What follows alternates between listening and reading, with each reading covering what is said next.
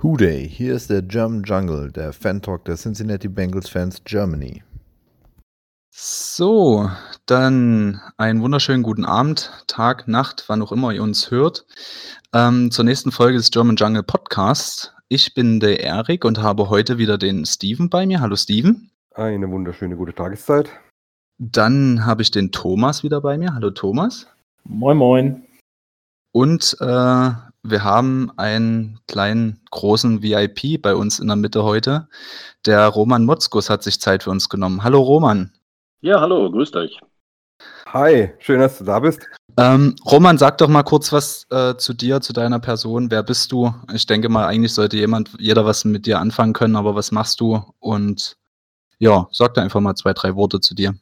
Ja, leider äh, hatten wir noch nicht so viele Möglichkeiten, äh, über die Cincinnati Bengals äh, bei uns zu sprechen. Äh, uns sage ich jetzt mal, weil ich schon ähm, seit äh, Tag 1 2015 Teil der Moderationsexpertenbande bin, die bei RAN NFL natürlich tätig ist. Nichtsdestotrotz habe ich natürlich auch noch ein bisschen anderen Football-Background. Ich habe selber zehn Jahre in der GFL gespielt, bei den Berlin Adlern von 1989 bis 98 und ähm, habe dann irgendwann mal auch gesagt, okay, jetzt habe ich genug gespielt, jetzt kann ich drüber reden und habe dann äh, in meiner Zeit hier in Berlin, äh, wo ich ja noch ansässig bin, auch äh, in Zeitungen, im Radio, im Fernsehen immer wieder ähm, lokal darüber berichtet, was hier so beim Football in Deutschland los ist. Habe dann auch äh, die Gelegenheit gehabt, in der NFL Europe zu arbeiten, bei Berlin Thunder als PR-Director und ähm, war dann auch weiterhin immer im Umfeld dort tätig, war Stadionsprecher bei den Berlin Adlern und äh, beim German Bowl und bin jetzt auch seit einiger Zeit im Vorstand bei den Berlin Adlern tätig, nachdem ich mich immer lange Zeit gewehrt habe, das zu machen, aber dann haben sie mich dann doch irgendwann überredet und ähm, war vorher eigentlich nur im Verwaltungsrat, das heißt also mehr so ein Aufsichtsgremium, aber jetzt bin ich seit äh, rund zwei Jahren aktiv äh, in der Gestaltung des äh, deutschen Footballs in Berlin mit tätig. Ja, hat man eine ganze Menge zu tun. Normalerweise habe ich noch einen ganz normalen Job. Äh, von Montag bis Freitag gehe ich arbeiten in meiner eigenen Firma, wo ich mit Kommunikationstechnik zu tun habe. Also überhaupt nichts in Sachen Sport oder Sportmanagement. Aber irgendwie muss man ja auch Geld verdienen. Und ähm, ja, dann habe ich mein Hobby, mit dem ich nebenbei dann halt auch noch ein bisschen Spaß haben kann und vor allen Dingen äh, natürlich auch äh, den Kontakt zu den Fans halten kann, den ich äh, sehr rege teile. Und ich erinnere mich ähm, an eine schöne Begegnung in Pride of Paddington damals ähm, in London beim Spiel der Bengals gegen die Washington Redskins. Da hatten wir einen schönen Abend und da habe ich äh, doch sehr erstaunt wahrgenommen, wie viele Bengals-Fans es auch in Deutschland gibt und auch im deutschsprachigen Raum, also Österreich, Schweiz natürlich auch. Und äh, da war ich schon sehr angetan und ich freue mich, dass ich jetzt auch mal bei euch bin und ja, ein bisschen über Football mit euch plaudern kann. Also das ist eine sehr schöne Gelegenheit, das äh, ja, Spektrum an Personen zu erweitern, mit denen man sich über Football unterhalten kann. Ja, sehr schön. Vielen Dank erstmal für das Lob. Und wir hatten uns ja in Oberhausen kennengelernt. Ähm, das ist jetzt schon fast zwei Jahre her, war. Das war 2018 oder war das letztes ja, Jahr? Stimmt. Hm. Nee, ich glaube, ähm, das war 2019 im Februar oder sowas, ne? Genau, relativ früh, ja. Ähm, da habe ich dann mitgekriegt, du bist ja selber auch Mitglied von einem Fanclub ähm, und bist da in Berlin auch ab und zu äh, bei deren Stammtischen mit dabei. Willst du da mal was dazu sagen, für welches NFL-Team so dein Herz ein bisschen schlägt? Ja, ich habe ähm, früher, äh, also zu Beginn meiner aktiven Zeit, und das ist wirklich schon eine ganze Weile her, äh, 1987 war das, glaube ich, das erste Mal wirklich äh, Football so wahrgenommen. Also 85 war mein erster Super Bowl, den ich gesehen habe. Das war die Bears gegen Patriots. Das, da war so der Virus so ein bisschen gelegt, hat dann ein bisschen geschlummert und ähm, dann habe ich natürlich auch probiert, so ein bisschen zu gucken äh, im Fernsehen, was damals so kaum möglich war. Das war so die Zeiten von AFN, hier Soldatenfernsehen. In Berlin hatten wir glücklicherweise die Gelegenheit, ab und zu zu schauen. Und da waren natürlich die 49ers äh, eins meiner Teams, die ich dann gleich auf dem Radar hatte. Und da ich selber die Position äh, Wide Receiver gespielt habe, habe ich natürlich dann auch einen besonderen Blick auf äh, Jerry Rice gehabt und äh, Joe Montana, der ähm, damals so ja das Nonplusultra war und ich denke auch immer noch einer der größten aller Zeiten war oder ist. Ähm, ja, dadurch bin ich da ein bisschen hängen geblieben, wobei man sagen muss, richtig Fan in der Hinsicht war ich eigentlich eine Zeit lang zu Beginn und dann hat sich dann irgendwann mal relativiert und äh, man ist dann doch eher dazu übergegangen oder ich bin eher dazu übergegangen, einzelne Spieler äh, mir besonders anzuschauen und nicht jetzt so ein Die-Hard-Fan von einer Mannschaft zu sein. Also ich habe äh, natürlich immer noch so ein bisschen die, die, Verbindung zu den 49ers, weil ich äh, selber mal da war und äh, die besuchen durfte. Ein sehr guter Freund von mir, der bei uns bei den Adlern gespielt hat, der hat danach den Sprung ähm, in den Practice Squad der 49ers geschafft und war dann auch da äh, das ganze Jahr tätig und die habe ich äh, dann auch besuchen dürfen und habe da dann die Herren Steve Mariucci und Jerry Rice, Joe Montana, Steve Young und äh, noch ein paar andere Merton Hanks und so weiter, äh, Ronnie Lott, alle mal persönlich sozusagen gesehen und auch einen Teil davon kennengelernt. Dadurch schlägt natürlich das Herz da so ein bisschen mehr. Aber ähm, du hast es angesprochen, der Fanclub, äh, den es gibt, äh, sind die Niner Empire Germany. Ähm, die haben mich dann irgendwann mal angesprochen, weil sie mitbekommen haben, dass ich äh, die 49ers ganz nett finde und haben mich dann, dann quasi aufgenommen. Ähm, ja, ich nehme jetzt an dem Vereinsleben nicht so viel teil, dass ich also da mein, meine Freizeit verbringe, aber ich bin natürlich ab und zu mal bei ihrem Jahrestreffen dabei oder halt auch wenn ein Barbecue hier in Berlin stattfindet. Und was ich sehr, sehr schön finde, ich habe ja mal früher äh, eine eigene äh, ja, Show im, im äh, Podcast beziehungsweise äh, Facebook und äh, Twitter gehabt, die Kickoff-Show. Und die haben wir dann auch mal vor Publikum abgehalten. Und da waren zum Anfang einige 49ers-Fans, unter anderem halt von dem Niner Empire Germany und auch von den Seahawks-Fans mit dabei. Und äh, da hat sich daraus ein, ein Stammtisch ergeben. Und äh, das ist das, was du gerade angesprochen hast, Erik. Das ist so äh, wirklich ein sehr bunter Haufen. Inzwischen sind da wirklich von allen möglichen Mannschaften Leute dabei. Wir haben eine, eine Facebook-Gruppe, äh, für Berlin, äh, wo sich dieser Stammtisch dann auch verabredet und trifft mit Barbecues, mit gemeinsamen Football gucken. Äh, da sind wirklich aus, aus allen Herren Ländern sozusagen, also aus allen Teams, Leute dabei, von den Panthers, da sind die von, von den Cowboys, äh, Giants sind mit dabei, 49ers, Seahawks, wie gesagt, und, äh, vereinzelt auch wirklich Einzelne, die dann mal dabei sind. Ich bin mir gar nicht sicher, ob da auch einer von den Bengals dabei ist. Ich glaube eher nicht, aber das können wir natürlich ändern.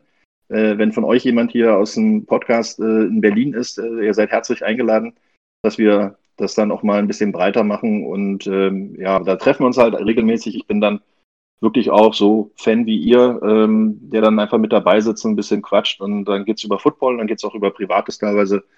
Ähm, das macht richtig Spaß und ich bin da sehr, sehr gerne. Leider viel zu selten, weil die Zeit halt nicht mehr so oft ist. Weil während der Saison könnt ihr euch vorstellen, da ist ähm, die Zeit doch sehr limitiert. Ähm, da ist ja dann Sonntag schon das Spiel und da sind die Vorbereitungen dafür und dann kommt man nach Hause und hat noch ein paar andere Sachen im Kopf außer Football und äh, muss sich dann nach zwei, drei Tagen schon wieder um das nächste Spiel kümmern, was ich natürlich sehr gerne mache, aber im Laufe einer Saison merkt man das dann schon auch, dass es anstrengend sein kann und äh, dann ist man dann kurioserweise auch ein bisschen froh, wenn dann der Super Bowl ist und dann danach wieder ein bisschen Zeit hat. Also das ist so ein bisschen dieses drumherum, äh, was hier in Berlin äh, noch viel, viel gelebt wird. Es sind auch welche von außerhalb, die uns sogar schon besucht haben, extra deswegen zu unseren Barbecues gekommen sind. Also, wie gesagt, Einladung geht raus an alle, wenn ihr mal Spaß und Lust habt und in, in der Nähe von Berlin seid. Vielleicht ergibt sich das gerade, dass es da ein nettes Zusammentreffen von Football-Verrückten im positiven Sinne gibt. Vielen Dank für die Einladung. Mir hat es ja auch schon gesagt, ich komme ja auch aus Berlin. Ich habe es mir schon ein paar Mal vorgenommen, aber irgendwie ist es dann immer so ein bisschen nach hinten gerutscht. Aber vielleicht kann man das ja noch ändern. Ja, hoffe ich dann. Schau mal zu. ja, du hattest es ja so schön angesprochen. Ähm, Football is Family. Und äh, die Family der Bengals, um jetzt mal so den Überschweif zu den aktuellen Themen zu bekommen. Ähm, die Bengals Family hat ein offizielles Statement bezüglich Black Lives Matter rausgegeben. Ähm, Steven, gleich uns da mal kurz auf, was da passiert ist vor laufender Kamera und was das vielleicht für eine Symbolwirkung hatte oder hat. Ja, also nach den letzten Ereignissen, ähm, brauchen wir jetzt nicht alles wieder ins Detail gehen, ähm, sind das Team, das Front Office, die Ownership sind zusammen äh, zum National Underground Railroad Freedom Center gezogen. Das ist ein Mouthful. Ähm, hab's irgendwo schon mit U-Bahn-Museum gelesen, das ist nicht richtig. Äh, die Underground Railroad war eine Organisation, die äh, vor des Sezessionskriegs Sklaven aus den äh, Südstaaten in den Norden geschmuggelt haben. Und das ist quasi so ein Gedenkcenter für diese Organisation. Und deswegen, das war eben nochmal mit äh, mit Symbolbild. Mike, äh, Mike Brown als Owner stand in der Mitte. Verlesen wurde es von Hopkins und auch von Burrow. Hopkins hatte das geschrieben. Äh, ja, und schlagen sich dann natürlich sehr auf die Seite, eben dass man mehr äh, in, äh, in Sachen Gleichberechtigung gehen muss, dass äh, ja diese recht, ja, oder diese ausländerfeindlichen Tendenzen oder rassistischen Tendenzen in Behörden eben, dass das adressiert werden muss und genau, und dass sie da mitwirken möchten. Thomas, siehst du das jetzt eher so als so ein ja, ich sage jetzt einfach mal so lapidar als so ein Zwangding, weil es alle anderen Teams auch gemacht haben. Ich meine, die Steelers haben äh, haben sich ja in ihres, äh, Heinz auf ihr Heinzfeld gestellt, haben offiziell als Tem äh, als Team quasi mit, äh, Mike Tomlin das, äh, Statement rausgegeben. Die Carolina Panthers haben es in ihrem Stadium verlesen. Also, es hat ja quasi so quasi jedes Team Stellung bezogen oder siehst du das wirklich so, dass da wirklich eine, eine Message dahinter steht. Also da muss schon eine Message sein. Ähm, die Hälfte oder nee, 70 Prozent waren das, glaube ich, der Spieler sind schwarz und ich kann mir es einfach nicht vorstellen, dass die das einfach nur aus Politikgründen ähm, sich da hinstellen, da wird was verlesen und am Ende äh, ziehen wir wieder unser Geld ein. Da ist schon eine Message hinter. Also, das kann nicht anders sein. Also, der, der, die Diskriminierung ist einfach noch zu groß in diesem Land, dass es nicht an irgendwie 70 Prozent ähm, von, von Angestellten einer Organisation oder mehreren Organisationen einfach hinten runterfällt. Ja. Nee, also ich denke, das ist auf jeden Fall eine Philosophie. Paul Brown, der Gründer, war ja schon einer der ersten, der äh, Schwarze in die Teams integriert hat, der sie auch gleich bezahlt hat, der nicht irgendwie getrennte Umkleidekabinen hatte äh, Mike Brown hat auch in Interviews schon immer wieder gesagt, er ist unter Spielern groß geworden. Da waren es eben viele Schwarze und das waren auch seine Helden damals. Und das ist eine Sache, die ihm sehr am Herzen liegt. Er ist eben kein Lautsprecher. Ähm, das mag er nicht, er steht nicht gerne im Vordergrund. Ähm, dass er sich jetzt hier tatsächlich mit den Spielern direkt am Tag drauf trifft und mit ihnen dorthin marschiert mit allen und das verliest, das ist eine riesengroße Geste, finde ich, gerade für ihn. Man muss auch jetzt mal sehen, also ich habe mir ein paar Videos angeguckt, ähm, also ich habe da jetzt nicht viele Owner gesehen. Ja, das muss man auch dazu sagen. Ähm, vielleicht darf ich da ganz kurz auch nochmal einscheren. Ähm, das ist natürlich äh, auch aus Sicht eines ehemaligen Spielers, ähm, der natürlich ähm, aus aller Herren Länder äh, Mitspieler hatte. Ne? Wenn wir das jetzt mal nur auf unseren kleinen deutschen Footballmarkt beziehen. Und ähm, ich habe wirklich mehr als genug Leute kennengelernt, die aus den USA oder aus anderen Ländern zu uns gekommen sind und gespielt haben. Da war das völlig Schnuppe, von wo die kommen.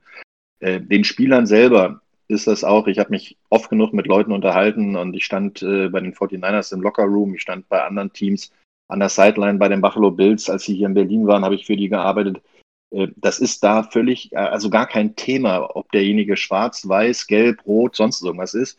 Ähm, die Leute wollen natürlich, und das ist das, was im Moment gerade das große Problem ist, diese Schere, die dort ähm, von anderen aus der Politik und aus, äh, ja, aus bestimmten Bewegungen getrieben wird, die immer weiter auseinandergeht, das wollen die Leute gar nicht. Ähm, die Spieler selber, die Aktiven, die damit zu tun haben, die sehen das als Einheit. Und da sehe ich es genauso wie, wie auch die Bengals, die sich jetzt da zusammen hinstellen. Das ist ganz normal, dass man das macht, weil man ist eine Einheit. Und gerade im Football ist das so extrem, wenn, wenn ich einen Fehler mache, wenn ich absichtlich irgendwas falsch machen würde, würde jemand anders dafür bezahlen. Wenn ich nämlich den Block nicht setze, muss mein Running Back oder mein Receiver, der den Ball hat dahinter, dafür leiden. Und äh, das macht man nicht. Das, das ist ein ungeschriebenes Gesetz. Das gibt es nicht. Und genau deswegen ist auch der Zusammenhalt nicht nur auf dem Feld, sondern normalerweise, gerade bei uns hier in Europa, auch außerhalb des Feldes so groß. Äh, natürlich gibt es in den USA auch Spannung ähm, zwischen Mannschaften. Ja, klar, das sind Rivalitäten. Äh, die kennt ihr auch. Äh, ihr habt auch euren Lieblingsgegner und ähm, da gibt es immer wieder natürlich auch ein paar, sagen wir mal, Nickeleien, die man da gerne macht. Aber am Ende des Tages ist es Football und das wollen wir sehen. Natürlich gibt es auch in dem Zuschauerumfeld der NFL da ist es nämlich genau andersrum, weil der Großteil der, der Zuschauer sind eher Weiße und die sind vielleicht auch von dem von der Einstellung, was man ja auch mit der Nationalhymne schon mitbekommen hat, in den Knien, äh, vielleicht ein bisschen anders aufgestellt. Aber den, gerade den Leuten muss man zeigen, dass Football und das Sport eigentlich nur gemeinsam geht. Und darüber hat man eine gute Chance, in den Alltag rein, das auch zu transportieren. Denn wenn, wenn man jetzt diese, diese, ja, diesen, ich sag's mal, Vollidioten da vorne ganz oben hat, der äh, sogar noch mehr dafür sorgt, dass er ähm, die Sticheleien umsetzt in Aggressivitäten und in Aggression, dann äh, hat man das falsch gemacht. Und genau dagegen steuern gerade nicht nur die NFL, sondern auch die NBA, selbst die NHL. Und wenn man überlegt, selbst die NHL, die ja zu ja, 90 Prozent aus Weißen besteht, selbst die haben Mindestens, sich damit angeschlossen. Ja, genau. Und wenn nicht sogar noch mehr. Äh, sie haben sich ja auch mit angeschlossen. Da sieht man eigentlich die Gesellschaft, die, die richtig große Gesellschaft und die, die, sagen wir mal, nicht nur von 12 bis mittags denken, sondern ein bisschen mehr, dann äh, die sind eigentlich dafür da, äh, dieses Land wieder ein bisschen zu einen. Und das ist ein ganz, ganz großer Prozess, der im Moment, glaube ich, gerade auch jetzt im Wahlkampf äh, ein Riesenthema ist. Und du siehst ja, kein Wunder, dass der, der liebe Herr da im Weißen Haus äh, im Moment das Thema probiert, immer wieder zu umschiffen und zu umgehen und gar nicht anzusprechen. Das ist aber der falsche Weg. Man muss dieses Thema offensiv angehen. Und genau deswegen sind solche Aktionen der Teams ähm, sehr, sehr wichtig. Und ich glaube auch keiner davon, der da mitgelaufen ist, macht das nur, weil es sein Job ist, sondern die sind alle, stehen dahinter, weil die genau wissen, Joe Burrow als weißer Quarterback, der kann nichts machen, wenn seine, seine Offense Line und seine Running Backs und seine Receiver nicht mit ihm mitspielen. Dementsprechend äh, ist das also wirklich äh, ein Thema, was unheimlich wichtig ist. Team, Zusammenhalt und auch dieses gemeinschaftliche Auf Auftreten. Und es werden auch äh, einige Aktionen, glaube ich, dieses Jahr in der NFL noch zu sehen sein. Ich hoffe mal nicht, dass es zu Boykotts äh, kommt, dass dann Spieler irgendwie boykottiert werden oder ähnliches. Dafür ist das halt auch zu kompliziert, ein Spiel nachzuholen bei 16 Wochen Saison, die man da nur hat, also 16 Saisonspiele. Das geht einfach nicht und dementsprechend hoffe ich, dass einfach der, der öffentliche Aufschrei und dass das öffentlich machen viel wichtiger ist und dass das eine ganz große Situation ist. Ihr habt es ja vielleicht am Wochenende bei uns gesehen. Bei RAN ist das auch ein ganz, ganz wichtiges Thema. Wir werden es auch die gesamte Saison über äh, begleiten. Was, was ich auch stark finde. Und Amen an alles, was du gerade gesagt hast. Da bin ich voll bei dir. Dankeschön. Ah, schweres Thema, schweres Thema. Wir haben es jetzt äh, schon ganz, ganz lange und ganz ausführlich äh, besprochen. Ich denke, da, da gilt es dann einfach, die Augen offen zu halten und zu gucken, wie sich jetzt die restliche Saison weiterentwickelt und wie das Thema auch in der Mitte der Gesellschaft dann halt bleibt. Hm. Ja. Und es gibt ja noch die Wahl im November, also bis dahin wird es eh noch chaotisch und hinterher beruhigt sich vielleicht wieder vieles. Hoffentlich. Hoffentlich, ja. Das stimmt. Bei wem sich es aber auch ein bisschen beruhigt hat, ähm, ist Mackenzie Alexander. Ähm, wir haben vor ein und zwei Wochen, also in den letzten beiden Folgen haben wir darüber gesprochen, ähm, ist abgereist aus dem Training Camp, um seinen vermissten Vater zu suchen ist dann in die Schlagzeilen gekommen, weil er denjenigen geschlagen haben soll oder geschlagen hat, der mit seinem Vater ähm, in die Wildnis gefahren ist. Und sein Vater ist jetzt wieder. Und mit einer Schusswaffe bedroht. Lass das mal bitte nicht unter den Tisch fallen. Ne, das solltet ihr jetzt gleich erzählen. ähm, ja, gut, äh, Steven, dann sprich einfach mal weiter. Du bist da ja voll im Thema drin. Äh, auch nicht wirklich. Also das, es gab ein Hin und Her. Der Vater ist wieder aufgetaucht. Der hatte sich vor den Cops versteckt, weil sie da wohl illegal Bären gesammelt haben. Äh, und hat sich dann bei ein paar Rangern gemeldet am Tag drauf. Äh, was, was ein Chaos. Ich hoffe, dass nichts irgendwie hängen bleibt. Wobei, wenn er wirklich mit einer Schusswaffe rumgewandt ist, kann ich mir vorstellen, dass äh, da vielleicht nochmal ein Verfahren eröffnet wird. Ähm, aber er ist im Training, und hoffen wir, dass das auch bleibt. ja, und dass er, dass er, dass er auch spielberechtigt ist und ja. da nicht von der NFL quasi noch die Sperre bekommt. Ich meine, man könnte es nachvollziehen, ähm, aber bleibt abzuwarten, was da passiert. Er ist auf jeden Fall wieder zurück im Training und steht jetzt der, quasi zur Verfügung. Der Brief, der Brief müsste bis spätestens morgen da sein oder sowas. Bis für seine Sperre. Gibt es denn eigentlich eine offizielle Anklage? Dann ist eigentlich die Chance, dass er da glimpflich wegkommt, äh, relativ hoch. Ja, gibt's. Also er, so, okay. also das, er ist auf Kaution. Äh, genau. Na dann mal abwarten, da kann noch was kommen. Ja. Gut, ähm, Thomas, wir haben die Woche eine Vertragsverlängerung zu verzeichnen. Ähm, Joe Mixon hat für die nächsten vier Jahre unterzeichnet. Führ uns da mal kurz durch, wie ist der Deal gelaufen, frontloaded, backloaded, bist du damit zufrieden? Also erstmal ist es äh, ja so ein Mischmasch. Ähm, die wichtigsten Zahlen einmal, also er hat ein, kriegt dieses Jahr nochmal ordentlich einen Signing-Bonus von 10 Millionen auf seinen Rookie-Kontrakt drauf. Ähm, der wird ihm fast sofort ausgezahlt. Und dann haben wir eigentlich über die Jahre verteilt äh, ein ziemlich ausgeglichenes Gehalt von, ähm, von Base Salary von jeweils 8 Millionen das Jahr. Ähm, das Wichtigste für mich ist jetzt so, wir haben eine Aussteigeroption. Das heißt, ähm, wir können, oder vertraglich ist geregelt, dass wir den Vertrag, also die Bengals Vertrag, äh, nach zwei Jahren, also nach diesem und nächsten Jahr auflösen können. Das heißt, wir zahlen zwar Mixten für die zwei Jahre 20 Millionen Dollar, aber wir haben danach nur ein Dead Cap von 6 Millionen Dollar. Deswegen finde ich den Deal persönlich auch nicht verkehrt. Wir haben die Chance, frühzeitig auszusteigen. Sollte sich zum Beispiel schwer verletzen oder nicht die erwarteten Leistungen bringen. Und ja, bringt uns ein bisschen Spielraum. Das nächste ist, ähm, zum Ende hin geht der Cap, äh, der Cap-Hit auch wieder ein bisschen hoch. Da sind wir bei fast 10 Millionen Dollar pro Jahr. Oder sind wir über 10 Millionen Dollar pro Jahr sogar? Aber sehe ich bisher nicht so schlimm, weil Burrow wird bis 24 unter seinem Rookie-Vertrag spielen. Und der wird der nächste oder vermutlich der nächste Topverdiener bei den uns. Die, die, die Option ist 2024, ne? Das Jahr, also genau, das, Genau. das, das die Team-Option ist bis 24. Genau, also er, das ist quasi sein Folgevertrag auf den Rookie-Vertrag. genau. Und er hat quasi jetzt nochmal einen dicken Scheck in die Hand gedrückt bekommen. Zur Überbrückung. falls, er, falls er jetzt zu viel Freizeit hat, hat er jetzt mal noch 10 Millionen zur Verfügung, die er jetzt mal schnell ausgeben könnte. Ähm, Steven, du warst ja immer jemand, der gesagt hat, äh, Running Backs bezahlt man nicht. Man nimmt sich einfach neue, unverbrauchte, packt die ins Scheme und lässt die laufen. Ähm, ja. Wie siehst du jetzt den Deal? ja, da bin ich auch so, da, da, da ist bei mir auch so Kopf versus Heart. Ähm, ja, also vom Kopf her denke ich, oh Gott, wieso bezahlen wir einen Running Back? Ähm, Running Backs machen nicht so viel Unterschied. Und aber im Herzen, ich weiß, Mixon liebt das Team, der liebt hier zu sein und der gibt immer Stoff und äh, ja, also, und Mixon macht auch Plays und ich finde ich es im Herzen geil, dass er da ist. Aber im Kopf denke ich mir halt immer, ach, aber für die Kohle. für die Kohle hätte man einen Right Tackle bekommen. Ah, ist, äh, ist schwierig, wa?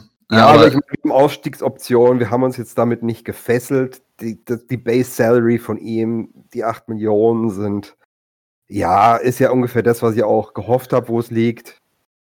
Wir müssen Äh, doch mal so sehen, hätten wir eine richtig geile Run-Offense, wie sie mal in, äh, in Dallas war, dann würdest du an Joe Mixon auch kein, würden keine 8 Millionen reichen. Ja, das ist wichtig. Ja, also ich finde, es ist, es ist nicht team-friendly, äh, es ist nicht äh, overpaid, es ist, ja, ich kann mit dem Deal leben. Okay, gut. Äh, für alle da draußen noch so ein kleiner Fun-Fact zu dem Vertrag. Äh, viele haben ja sehnsüchtig darauf gewartet, wann ähm, kommt endlich der Verkündung, äh, Joe Mixon wird verlängert. Ähm, dieses Vertragskonstrukt hat acht Monate gedauert, bis es ausverhandelt war. Also man hat quasi schon nachdem die Regular Season letztes Jahr gelaufen war, direkt die Verhandlungen aufgenommen. Von Januar bis September hat es jetzt quasi gedauert, bis man irgendwie ähm, zusammengekommen ist. Ähm, Was dementsprechend das, wohl- was das wohl für Anwaltskosten waren. vielleicht Ja, der gut. Joe Signing-Bonus. Mixon hat ja, hat ja seinen Ag- Agenten, der braucht keinen Anwalt. Also von daher ist es okay. Und der wird erst bezahlt, wenn der Vertrag unterschrieben ist und der kriegt 20 Prozent. Äh, Das ist so der normale Satz. Also der wird sich für seine 2 Millionen da pro Jahr oder von, insgesamt von seinem Signing-Bonus da schon ein bisschen auch lang gemacht haben. Aber um, um ganz kurz nochmal die These zu machen, Running Backs zahlt man nicht. Also man sieht ja in, in vielen Situationen, ähm, dass natürlich ein Running Back auch ersetzbar ist, ja. Aber guckt euch mal das Beispiel Dallas Cowboys an mit Ezekiel Elliott, ohne Ezekiel Elliott. Und jetzt stellt euch mal vor, die Carolina Panthers mit Christian McCaffrey und ohne Christian McCaffrey. Ähm, ich bin immer der Meinung, dass das Running Backs äh, einer der, der schwersten und härtesten Positionen ist, weil du hast bei jedem Spielzug, wirklich jedem Spielzug, kompletten Kontakt. Entweder weil du den Ball hast oder weil du deinen Quarterback beschützen musst. Und ähm, das sind wirklich äh, harte Aufgaben, die man hat. Und Running Backs äh, leben nicht lange in der Liga. Also wenn man mal sieht, äh, es gibt nur ganz, ganz wenige, die, die mehr als sechs, sieben Jahre wirklich auf Top-Level spielen. Da fallen mir jetzt also wirklich nur eine Handvoll ein, die, die über Jahre hinweg die Sachen bringen. Und äh, dann sieht man mal, was zum Beispiel Pittsburgh damals mit Bell gemacht hat, als der gesagt hat, ich gehe auf die Barrikaden und möchte mehr Geld haben.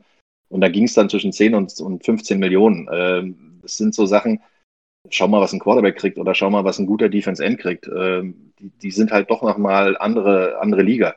Und das für jemanden, der dein Arbeitstier ist, und äh, das kann man zu Joe Mixon auf jeden Fall sagen, auch wenn er mit Bernard natürlich jemanden hat, der für ihn auch mal einspringen kann oder mit der Luft holen kann. Aber am Ende des Tages, äh, so ein, so ein Every Downback ist schon sein Geld auch wert. Und da sind 10 Millionen im Verhältnis, glaube gar nicht mal so wahnsinnig viel. Also es hört sich natürlich viel an. Und äh, wenn er da acht, acht kriegt im, im Schnitt, äh, dann ist das durchaus äh, Preis-Leistungs-Verhältnis, was man sagen kann, äh, ist sinnvoll. Und ähm, nach einem guten Rookie-Vertrag überhaupt in der Lage zu sein, als Running Back noch äh, einen Folgevertrag zu machen, das sind auch nicht so, so viele, die dann richtig nochmal einen Zahltag kriegen. Also das ist eine Win-Win-Situation für beide, vor allem übrigens Ruhe in die Mannschaft, äh, weil ich könnte mir vorstellen, dass Mixon sonst vielleicht auch mal ein bisschen den Mund aufgemacht hätte. Oder mal wie, den, wie der Herr Camara mal drüber nachdenken, Older zu machen oder sich traden zu lassen. Und das möchte ich auch nicht wissen, was dann passiert in New Orleans, wenn die nur noch Latavius Mary haben und äh, plötzlich Camara nicht mehr der Mann, äh, der Go-To-Guy ist. Also das, das sind alles so eine Sachen, die muss man dann zusammenziehen und äh, dann auch mal wirklich ähm, den Dollar quasi umdrehen und sagen, was kriege ich denn dafür? Und da muss ich sagen, haben sie einen vernünftigen Deal gemacht, gerade auch, ähm, dass er nicht voll garantiert für vier Jahre ist.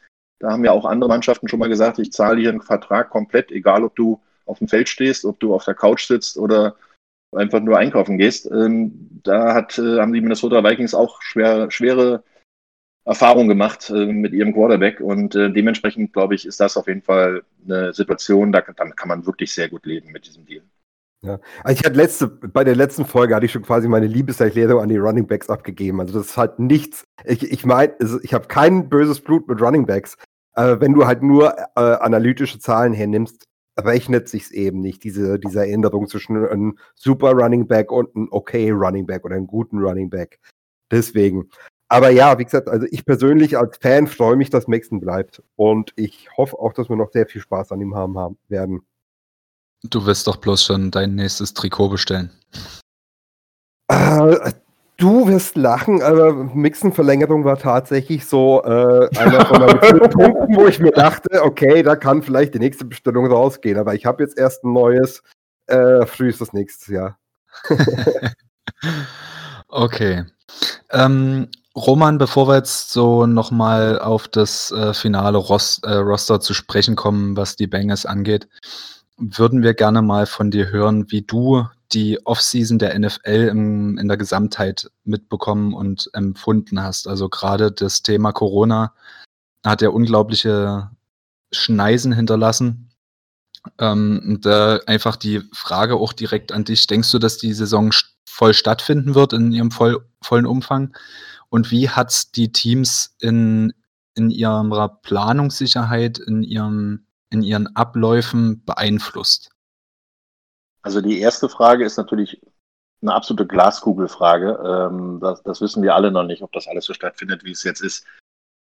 Normalerweise nach den ähm, Abläufen jetzt im Trainingcamp und äh, dadurch, dass die Preseason ja komplett gecancelt wurde, äh, da komme ich gleich noch drauf, ähm, ist es im Moment relativ, bin ich relativ optimistisch, dass die Liga komplett durchgespielt werden kann weil sie zum Beispiel sagen, wenn ein Spieler positiv ist, dann wird er zwei Wochen auf IR gesetzt, diese Covid-IR, die es da gibt. Und ähm, wir, wir ziehen ihn dann erstmal raus. Natürlich kann dann passieren, dass du quasi eine gesamte Positionsgruppe plötzlich positiv hast, was der Super-GAU wäre, weil dadurch äh, hast du natürlich Wettbewerbsverzerrung. Ich meine, für jeden NFL-Spieler, der aktiv im Kader ist, äh, stehen fünf Mann bereit, äh, diesen Platz wieder einzunehmen. Das ist erstmal nicht das äh, Wahnsinnsproblem, da genug Spieler zu finden, aber du musst natürlich auch die Spielqualität dran haben. Das ist auch wieder so ein Thema. Ähm, ich hoffe, dass es durchgezogen wird. Bisher sind die nationalen Positivtests auch äh, relativ überschaubar. Dementsprechend die Spieler und das wird der härteste Prozess. Die müssen schlau genug sein. Das ist ihr Job, das ist ihr Leben. Ähm, seine Chance quasi, wenn sie in dieser NFL was äh, lassen wollen, dass sie jetzt mal nicht Partys gehen, nicht unbedingt nur äh, Küssen verteilen an, an alle Groupies, die es so gibt oder die Ernsthaftigkeit haben und die Seriosität, ähm, das als Profil durchzuziehen, aber da sind auch ganz viele Leute im, Umfeld, die ihnen äh, bestimmt ein paar Hinweise geben, was sie zu tun und zu lassen haben. Dementsprechend äh, bin ich da wirklich guter Hoffnung. Die Vorbereitung und die ganze Offseason war natürlich extrem schwer. Ähm, die Amis haben sehr, sehr spät darauf reagiert, was mit der Pandemie äh, weltweit passiert. Dementsprechend haben die erstmal gesagt, ja, ja, das wird schon gar nicht so schwer. Das hat man dann auch gesehen, dass zum Beispiel einige äh, im Umfeld, der, ja, wo es dann auch zur Draft schon virtuell nur war, äh, dass sie das auch noch nicht wirklich realisiert haben, was da passiert. Und auch selbst vor den Trainingslagern gab es ja immer noch Positivfälle, wo die Leute auf Partys waren. Äh, das sollten sie jetzt gelernt haben, dass sie das lieber nicht machen wollen. Die sportliche Vorbereitung ist natürlich ein super GAU. Du hast keine Minicamps direkt nach dem, nach dem, Draft. Du kannst also deine Spieler nicht zusammenziehen. Du kannst ihnen nicht das Playbook in die Hand drücken und ihnen da Erklärungen geben, sondern alles nur online machen. Ähm, du hast keine, keine OTAs, du hast keine Minicamps, du hast kein, keine richtige Preseason, weil du kein, kein Camp mit Gegnern hast, sondern nur deine eigenen Leute. Da werden jetzt einige äh, am Spieltag 1, 2 und 3 erstmal ähm, ein Hallo wach kriegen, weil sie nämlich äh, dann richtig unter Game-Bedingungen das Ganze erstmal wieder lernen. Und gerade für die Rookies ist es extrem schwer und auch die, äh, die Spieler, die die Mannschaft gewechselt haben, sich mit den Leuten einzuspielen. Gerade was eine Offense- und Defense-Line ist, da ist ganz viel auf Verständnis und Wissen, was der andere tut. Ähm, ganz wichtig, dass sie äh, also wirklich diesen Zone-Block alle zur selben Richtung machen als Offense-Liner, dass sie den ersten Schritt alle gleich machen und so weiter. Das ist in vielen Situationen, die schon lange zusammengespielt haben, im Traum drin. Da, da könntest du die nachts um drei wecken, da werden die das schaffen. Aber bei, bei neuen Spielern und gerade auch bei Rookies ist es extremst schwer, das alles so umzusetzen, weil das ist ein ganz anderer Speed, der in der NFL ist im Vergleich zum College. Selbst die, die allergrößten College-Spieler haben erstmal eine Umgewöhnungsphase, wo sie sich an den Speed und die Kraft und die Power in der NFL gewöhnen müssen. Und äh, da wird auch der ein oder andere, glaube ich, erstmal einen schönen Welcome to the NFL bekommen. Äh, dann den ersten Hit immer zu spüren, dass es halt im Training doch was anderes ist. Aber das ist für alle Mannschaften gleich. Also von daher bin ich gespannt, wer das am besten umsetzt. Also das werden wir auch erst so nach Woche vier wirklich realisieren können. Und dann kommt natürlich dazu, dass die Belastung für die Spieler jetzt von, von 0 auf 100 im Endeffekt geht oder sagen wir mal von, von 30 auf 100 geht. Im Training die Belastung, ja, die ist da. Da gibt es auch die, die Sprintausdauer und so weiter, die man eigentlich noch trainieren sollte. Ähm, nicht jeder nimmt das 100% ernst und äh, die, die es nicht 100% ernst nehmen, werden es am ersten Spieltag merken, weil die werden dann ganz schön vermöbelt werden. Und dementsprechend ist das halt nochmal eine ganz, ganz andere Geschichte. Ich kann es am eigenen Leib wirklich sagen, Training und Spiel, das ist ein Unterschied wie Tag und Nacht. Äh, Gerade wenn du mal nicht gegen die Leute trainierst, die du jeden Tag vor dir hast, sondern du spielst gegen jemanden, den du gar nicht wirklich oder den du nur vom Video kennst oder vielleicht mal äh, letztes Jahr schon mal gegeneinander gespielt hast oder vor drei Jahren mal. Da hast du keine Ahnung mehr, wie der jetzt reagiert. Das heißt, du musst dann natürlich äh, 100% Leistung bringen oder eigentlich sogar 110% konzentriert sein, um die Fehler zu vermeiden. Weil Football ist immer schon ein Spiel, wo ähm, wer die wenigsten Fehler macht, gewinnt. Und wir werden gerade in den ersten Wochen noch einige, einige haarsträubende Fehler sein, sehen bei jeder Mannschaft. Und wer sich halt am besten zusammenreißt, der wird dann wahrscheinlich auch erstmal einen guten Saisonstart hinlegen. Und da bin ich mal gespannt, wie dann der Turnaround kommt und äh, das Rennen Richtung Playoffs losgeht. Oh, ist schön, dass du eine ähnliche Einschätzung hast wie wir. Wir haben auch gesagt, dass äh, viele Misscommunications stattfinden werden, dass die Spieler viel damit zu kämpfen haben werden, in der Liga anzukommen, insbesondere die Rookies. Also da decken sich ja unsere, unsere Ansichten schon ganz gut. Also es freut uns dann schon, dass wir dann von deiner professionellen Expertise dann auch mal die Bestätigung bekommen. Ähm, wenn wir dich aber jetzt einmal da haben, ist es natürlich auch mal zu äh, gut oder interessant zu erfahren, wie nimmst du jetzt als eigentlich komplett Außenstehender, und du hast ja gesagt, du hattest jetzt auch in deiner professionellen Laufbahn bei RAN noch nicht so viele Berührungspunkte mit den Cincinnati Bengals. Wie nimmst du denn uns eigentlich als Franchise wahr? Ich meine, wir haben jetzt, sind ja schon immer ein Small Market Team. Wir haben 15 Jahre Marvin Lewis äh, als Head Coach gehabt, was ja in der modernen NFL schon irgendwie eine Skurrilität ist. Ähm, da einfach vielleicht mal ein paar Worte dazu von deiner Seite. Wie, wie siehst du uns? Ähm, orange und schwarz. also, Nein, also ähm, ganz ehrlich, ähm, die Bengals waren für mich äh, jahrelang eigentlich eine, eine, Konstante, eine Konstante des Erreichens äh, der Playoffs. Ähm, die hatten ähm, ein, ein, gutes Team, ein sehr talentiertes Team, haben aber dann irgendwann immer das Flattern bekommen. Und äh, ich habe die, die Bengals ja auch das, ja, das ein oder andere Mal schon beobachtet und habe sie natürlich auch das ein oder andere Mal kommentiert. Dementsprechend ähm, habe ich da die Entwicklung auch so ein bisschen gesehen. Es war super Talent in Sachen Offense.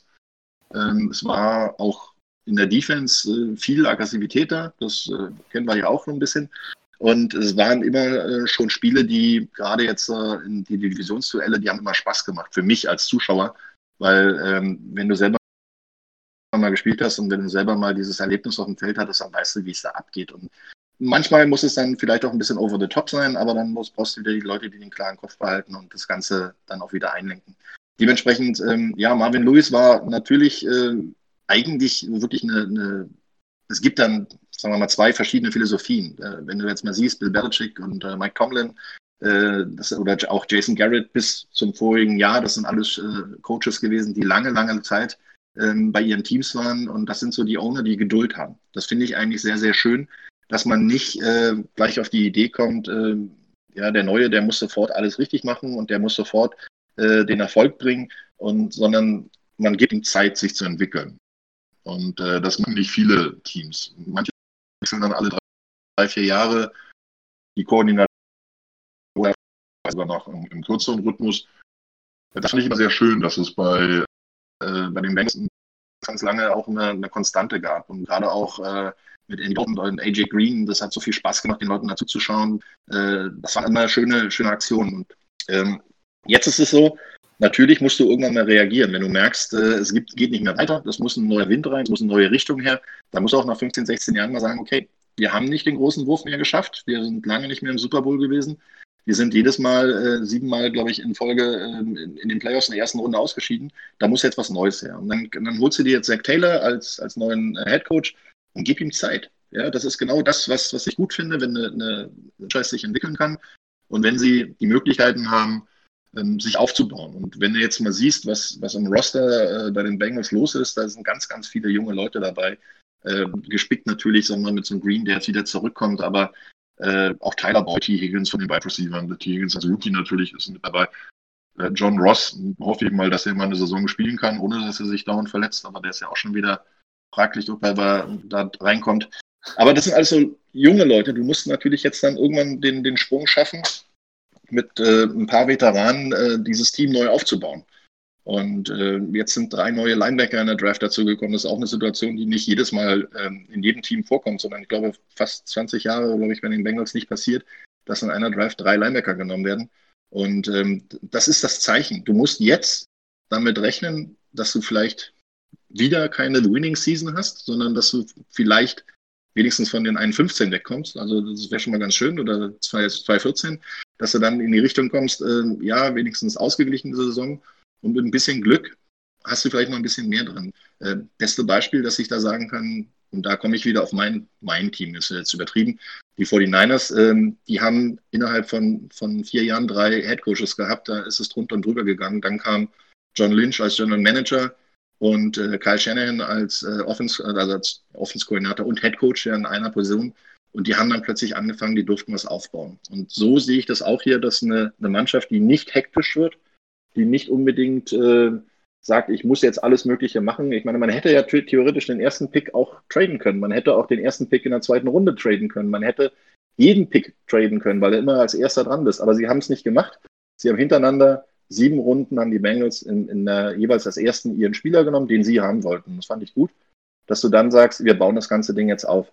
Und äh, ich glaube und hoffe auch, dass Zach Taylor noch ein bisschen Zeit bekommt, da äh, diesen Aufbau weiterzuführen, weil ohne Aufbau kannst du eine Mannschaft nicht hinbiegen. Das sieht man auch äh, bei den Rams zum Beispiel. Die haben sind all in gegangen mit Trades, haben, haben Möglichkeiten gehabt, waren im Super Bowl, haben verloren und sind dann gleich wieder hinten runtergefallen. Und das hoffe ich mal, dass die, dass die Mannschaften daraus vielleicht so ein kleines bisschen auch über den Tellerrand schauen und sehen, was andere Teams machen, dass es nicht immer sinnvoll ist, den Erfolg zu kaufen, sondern du musst den Erfolg aufbauen. Und das hoffe ich mal, dass das mit den Bengals passiert, weil bisher sind sie mir eigentlich immer relativ konstant und positiv aufgefallen, dass sie immer wieder ein bisschen mitgespielt haben. Dann natürlich kann jede Mannschaft mal durchgereicht werden.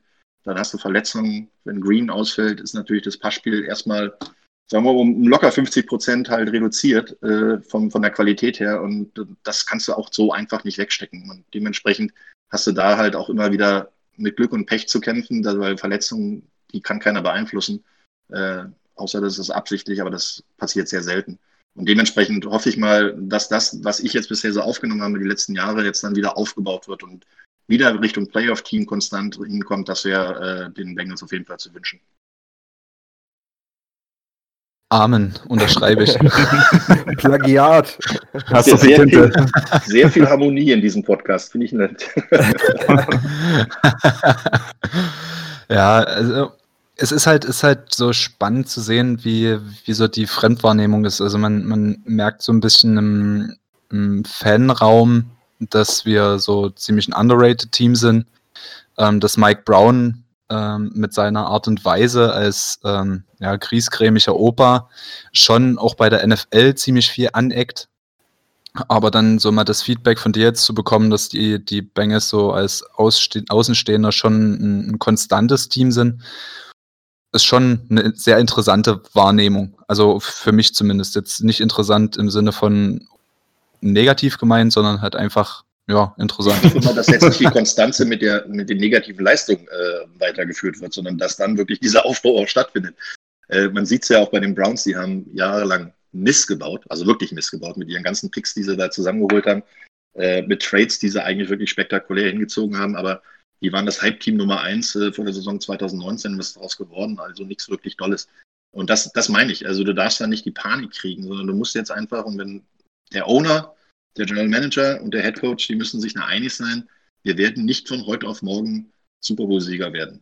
Also natürlich ist jedes Team zu Beginn der Saison steigen sie ein und sagen, hey, wenn wir alles gewinnen, dann holen wir den Super Bowl. Aber diese Wahrscheinlichkeit ist halt doch relativ äh, überschaubar. Und äh, wenn man sich dann im Klaren ist, dass es jetzt erstmal der erste Schritt wieder ist, der nächste Schritt kommen muss und dann wieder der nächste. Ähm, ich brauche ja bloß mal auf die Quarterback-Position gucken. Ne? Joe Burrow und Ryan Finlay, äh, haben insgesamt wie viele Spiele zusammengespielt? Drei? Drei. ja. Siehst du, äh, in, in, der NFL und das ohne Preseason und ohne Camp, äh, das wird eine sehr herausfordernde äh, Geschichte, obwohl Burrow natürlich ein NFL-ready Quarterback ist, ja, aber trotzdem ähm, muss er dann ja, sich messen lassen, wie er seine Mannschaft führt und wie er auch mit dem Speed in der NFL zurechtkommt, weil da kommen dann halt mal andere Kaliber durch die Leinen geschossen ähm, und seine Offense-Line äh, wird die Hände voll zu tun haben, alle Hände voll zu tun haben, ihm die Zeit zu geben, äh, den Ball zu werfen. Wenn er es schafft, dann ist es super. Aber äh, wenn nicht, wenn er unter Druck kommt, dann bin ich mal gespannt, wie er dann reagiert. Also das ist längst natürlich auch noch nicht alles im, im grünen Bereich. Da ist ganz, ganz viel zu machen. Aber es ist natürlich auch viel Möglichkeiten. Und da, deswegen meine ich, man muss die, die Realität sehen, man muss es aufbauen und nicht jetzt äh, in Panik verfallen und dann nach Woche sechs, wenn es dann leider nur 2-4 ist oder 1-5 ist, dann gleich am Headcoach sägen. Das wäre das Schlimmste, was du machen kannst eigentlich in der Situation. Aber ich glaube, Zach Taylor ist auch sehr sattelfest, weil ich, eine Sache, die ich finde, wird, die ja ein, kaum beachtet wird, äh, dieses Team hat letztes Jahr absolute Katastrophensaison gespielt. Wir, wir mussten, glaube ich, ein Spiel mit dem fünften Left Tackle starten. Green war das ganze Jahr weg. Ähm, die Katastrophen haben sie aneinandergereiht. Aber das Team hat trotzdem hinter Taylor gestanden. Die haben jedes Spiel ihren Arsch aufgerissen und wollten jedes Spiel gewinnen. Es hat halt nicht geklappt, ja. Aber das Team hat nie aufgegeben. Und so Zerfallserscheinungen siehst du immer wieder. Siehe Jacksonville, siehe Cleveland. Ähm, Gab es gar nicht. Das stand nie zur Debatte. Und das finde ich ist gerade für einen Rookie-Head-Coach echt äh, eine sensationelle Leistung. Ja, der hat viel zu tun. Ne? Also das muss man ja wirklich sagen. Gerade, ich meine, ihm kann es ja gar nicht mehr schlimmer gehen, als was letztes Jahr äh, passiert ist. Also noch so eine Saison, da, da würde man wahrscheinlich sagen, äh, okay, das wäre äh, Katastrophe hoch zwei. Aber andersrum, ähm, er hat ja letztes Jahr als Rookie-Head äh, Coach bei den Bengals äh, wirklich alles abgekriegt, was irgendwie schieflaufen kann. Seine Keyspieler sind verletzt gewesen, er hat immer wieder äh, Rückschläge hinnehmen müssen und auch was halt Aufstellung angeht und so. Und wenn du dann auch ähm, trotzdem mit den die positive, sagen wir mal, Energie im, im Lockerroom rüberkriegst und auch den Leuten zeigst, äh, okay, es ist nicht alles schön, was passiert ist, aber wir müssen daran arbeiten und wir müssen besser werden. Und das ist natürlich die Hauptaufgabe eines Headcoaches, ne, also mit seiner Mannschaft umzugehen. Deswegen sind zum Beispiel auch nicht alle guten Koordinatoren super Headcoaches, weil die einfach nicht dieses Managementgefühl haben und Personalführung haben, mit den Leuten vernünftig umzugehen. Du musst die Entscheidung treffen, du musst dahinter stehen und du musst den Leuten verständigen, warum du diese Entscheidung triffst. Ähm, du musst sie ihnen nicht rechtfertigen, aber du musst ihnen sagen, warum. Und dann äh, kannst du ein guter Headcoach sein, der dann auch mit seiner Mannschaft zurechtkommt. Und dann kämpft auch deine Mannschaft für dich, egal ob es jetzt 16 steht oder, oder 8-8, also oder, oder 16-0. Das ist völlig egal. Die, die, Teamchemie muss in der Hinsicht sein, dass die Mannschaft versteht, was der Headcoach will und welches Ziel er hat und äh, dementsprechend klar. Kannst du eigentlich nur äh, dieses besser winnen als das, was letztes Jahr war. Ja, viel schlechter geht es auch nicht mehr, außer ein, ein Win weniger. die haben das auch geschafft. ja, die hatten null. Oder Detroit vor ein paar Jahren. Das war genau äh, auch, auch, schon zwölf Jahre her. Oh, ja, ja. Aber um Sam White oh, zu yeah. zitieren, you're not in Cleveland. das stimmt. Okay, gut. Dann lasst uns mal über die Leute sprechen, die uns dieses Jahr hoffentlich mehr als einen Sieg schenken werden. über unser äh, Final Roster, was diese Woche ja, benannt Wollen wurde. Wir drüber gehen. Genau. Roman hatte ja schon angefangen. Äh, die Quarterback-Gruppe ist relativ überschaubar. Steven, ist da für dich eine Überraschung dabei? Äh, nee, wir hatten ja kurz überlegt, ob wir vielleicht sogar mit drei oder vier Quarterbacks in die Saison gehen, einfach wegen dieser komischen Geschichte. Haben wir uns jetzt dagegen entschieden. Dolegala durfte gehen. Weiß nicht, warum wir den das ganze letzte Jahr im Roster mit dabei hatten. Burrow und Finley bleiben, ist das sehr unerfahren, aber äh, ich denke mal, Burrow sollte jetzt nicht vielleicht sensationelle Ergebnisse liefern, aber er sollte ready sein, um zu spielen. Ob es für Siege gleich reicht, das sei mal dahingestellt, aber ich denke, er kommt relativ flott in der NFL an. Und Allen haben wir ja jetzt für die äh, Practice Squad gesigned. Äh, das wird quasi der Quarantäne-Quarterback werden. War er ja im Camp auch schon. Allen, der äh, als eine gewisse Erfahrung hat, auch wenn er noch nicht so viel gespielt hat. Aber er ist vier Jahre in der NFL, also oder, beziehungsweise im vierten Jahr. Der wird die Banks, äh, glaube ich, im Quarterback-Room da so ein bisschen an die Hand nehmen. Auch wenn er vielleicht nicht die ganze Zeit immer nur da ist, aber es gibt ja auch ähm, Practice Squad Quarterbacks, äh, wie wir jetzt gelernt haben heute, die dann äh, 5000 Meilen entfernt sind von ihrem Team. McCown, ja. McCown, genau. Der, der beste Sportvertrag ever. Ja, also den würde ich auch unterzeichnen, auch wenn ich äh, vielleicht nicht mehr ganz schnell rennen kann, aber den würde ich auch machen. Nein, aber das ist natürlich eine ganz wichtige Aufgabe für Alan, der so ein bisschen den ja, verlängerten Arm der Coaches bringen wird und äh, den, den Jungschen da auch ab und zu mal vielleicht ein bisschen den Zahn zieht und sagt, Jungs, äh, bleibt auf dem Teppich, das ist NFL, das ist ein bisschen was anderes als im College, wo ihr dann tagsüber noch in der Schule seid und äh, vormittags und mittags dann so ein bisschen NFL Football spielt, sondern hier geht es ums Business und das wird er ihnen so ein bisschen beibringen können. Ja, hoffen wir's. so, die beiden werden von einem vierköpfigen Backfield unterstützt. Ähm, Thomas, geh uns mal, gib uns mal kurz die Namen, Daten, Fakten. Ja, also der erste Starter zu 100% wird Joe Mixon sein. Ähm, haben, ah, sicher? Wollen wir wetten? Nein. Also, solange der sich jetzt diese Woche nicht beim Training verletzt, wird er äh, gegen die Chargers starten. Jinx ist nicht. Jinx ist nicht. Ihr scheiß Abergläubigen. so, danach natürlich unser Veteran Gio Bernard wahrscheinlich die äh, Rolle des Nummer 2 Receivers. Dann haben wir äh, Trevor Williams, den Rookie aus dem letzten Jahr wiedergenommen. Und diesmal zu meiner Überraschung sogar ist, ist Samuel Perrine. Smarja Perrine, genau. Ja. ja. aber wahrscheinlich wegen Special Teams. Gehe ich auch von aus. Ich hätte eher damit ja. gerechnet, dass wir den ähm, XFL-Spieler äh, Jax Patrick äh, behalten werden. Ja, aber sollte ja vom rein Namens und Qualitätsgehalt schon nicht die schlechteste Gruppe darstellen. Nein. Genauso wie die nächste Gruppe. Die zahlenmä zahlenmäßig stärkste Gruppe mit sieben Spielern. Ähm, wir haben vorher, genau, in der, ja gut, wenn du jetzt Defensive Tackle und Defensive End noch trennst, dann ähm, passt es auch fürs gesamte Team. ähm, wir haben ja vorher viel diskutiert, wen behalten wir, wer geht weg, wer ist für Special Teams, wer ist Wackelkandidat. Ähm, Steven, geh mal kurz durch unser Wide Receiver Core. Ja, gut, das ist ja schnell gemacht, weil es relativ schnell klar war. Es gab ja wenige Positionen, die wirklich zur Debatte standen. Green ist definitiv gesetzt. Äh, bei dem ist nur die Frage, bleibt der gesund? Wir hoffen es natürlich alle. Äh, Tyler Boyd ist auch gesetzt, 2000 Yard Season in Folge. Hoffentlich kriegt er eine dritte auch noch mit dazu. Äh, bei dem bei der Wide Receiver Auswahl wird es wahrscheinlich nicht einfach. John Ross ist, wie wir schon angesprochen haben, so eine Entscheidungsseason. Ähm, ja, wenn er es jetzt nicht mehr zeigt, dann ist die Frage, ob er es überhaupt noch zeigen kann. Äh, Orden Tate auch keine große Überraschung. Das größte Ziel, was wir auf dem Feld rumlaufen haben. Äh, T. Higgins genauso, also der äh, Second Round Pick, Rookie. Ähm, dann kommen wir jetzt vielleicht zu den Diskussionspunkten. Mike Thomas war ja am Anfang für viele ein Fragezeichen. Äh, wir dachten auch eher, dass das wahrscheinlich jemand, den wir für Special Teams geholt haben, aber äh, der hat im Camp tatsächlich äh, sehr, sehr gut ausgesehen und wird definitiv auch äh, seine Snaps sehen auf dem Feld. Jetzt nicht in der ersten Garde, aber ich denke mal, so seine 20, 30 wird er vielleicht kommen. Und der letzte Name, der ein bisschen für Diskussionsstoff hätte sorgen können oder sorgt, ist äh, Alex Erickson. Er hat es auch wieder ins Team geschafft.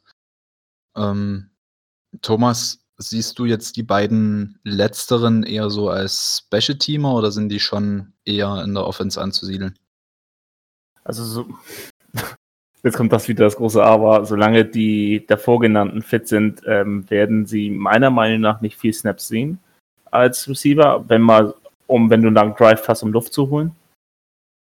Ähm, also Ericsson denke ich, dass er hauptsächlich wegen seiner Returner-Qualität ins Team gekommen ist und nicht äh, durch sein Value als Receiver.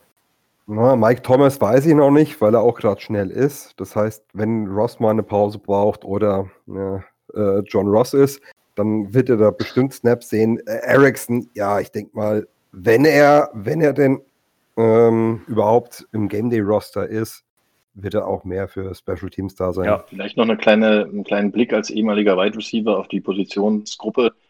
Ähm, ihr spielt ja sehr viel als 3-1, ne? also mit drei Wide Receivern, einem Running Back, einem 11 Personal, ja. Genau. 11 Personal, das, das also ein Running Back, ein Tight End und der Rest ein Wide Receiver. Ähm, da ist natürlich äh, ist extremst wichtig, äh, auch jemand zu haben, der dann mit reinkommt. Und ich äh, habe meine großen Zweifel leider bei John Ross. Das habe ich schon seit Tag 1, als er in die Liga kam, weil äh, der ist zwar sauschnell, geradeaus, aber ähm, ist jetzt auch nicht unbedingt der, der beste Route Runner gewesen. Und hat halt immer wieder mit Verletzungsproblemen zu tun gehabt. Und äh, da muss man schon wirklich ein großes Fragezeichen hintersetzen. Und wenn du jetzt siehst, dass es äh, im Prinzip drei Receiver eigentlich immer auf dem Feld sind. Du hast vier als, als Backups, die auch Special Teams spielen müssen dann, logischerweise, weil es geht ja nicht nur um das Return-Game, es geht ja ganz viel auch im Kickoff-Team, im Punt-Return, im Punt-Team sind ja auch oftmals die Gunner da, das sind das teilen sich im Endeffekt Wide Receiver und Cornerbacks auf. Und äh, da kannst du nicht sagen, naja, ich bin nur ein Returner, ich äh, spiele den Rest nicht da gibt es ja ganz, ganz viele, die ähm, in der Liga nur existieren, weil sie halt so gute Special-Teamer sind, und zwar in allen Special-Teams.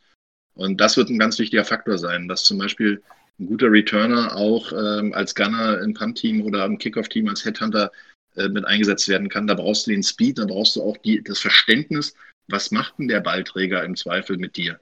Das heißt, du musst dann, natürlich darfst du nicht auch 100% durchlaufen und hoffen, du triffst ihn. Du bist ja kein Torpedo, der da ungesteuert übers Feld äh, zielt, sondern du musst dann eigentlich im Endeffekt wie so eine Heat-Seeking Messer darauf gehen, dass der Ballträger sich auch bewegen kann, weil das ist ja seine Aufgabe.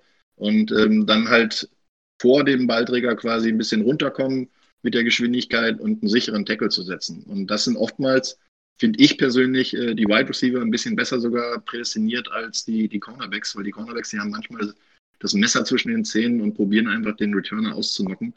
Ähm, da ist dann vielleicht nochmal so ein bisschen Schlauheit auch gefragt. Und deswegen sind, sind sieben Receiver in, in einem Roster, wo du ein, zwei Fragezeichen hast wegen der Gesundheit, überhaupt kein, keine Frage für mich. Äh, ich hätte sogar noch vielleicht den ein oder anderen äh, Offense-Liner vielleicht noch ein bisschen aufgegeben oder Defense-Liner nicht die Tiefe gegeben, äh, um dann vielleicht äh, noch einen Receiver zu haben, wenn ich denn so eine Offense-Firepower haben will.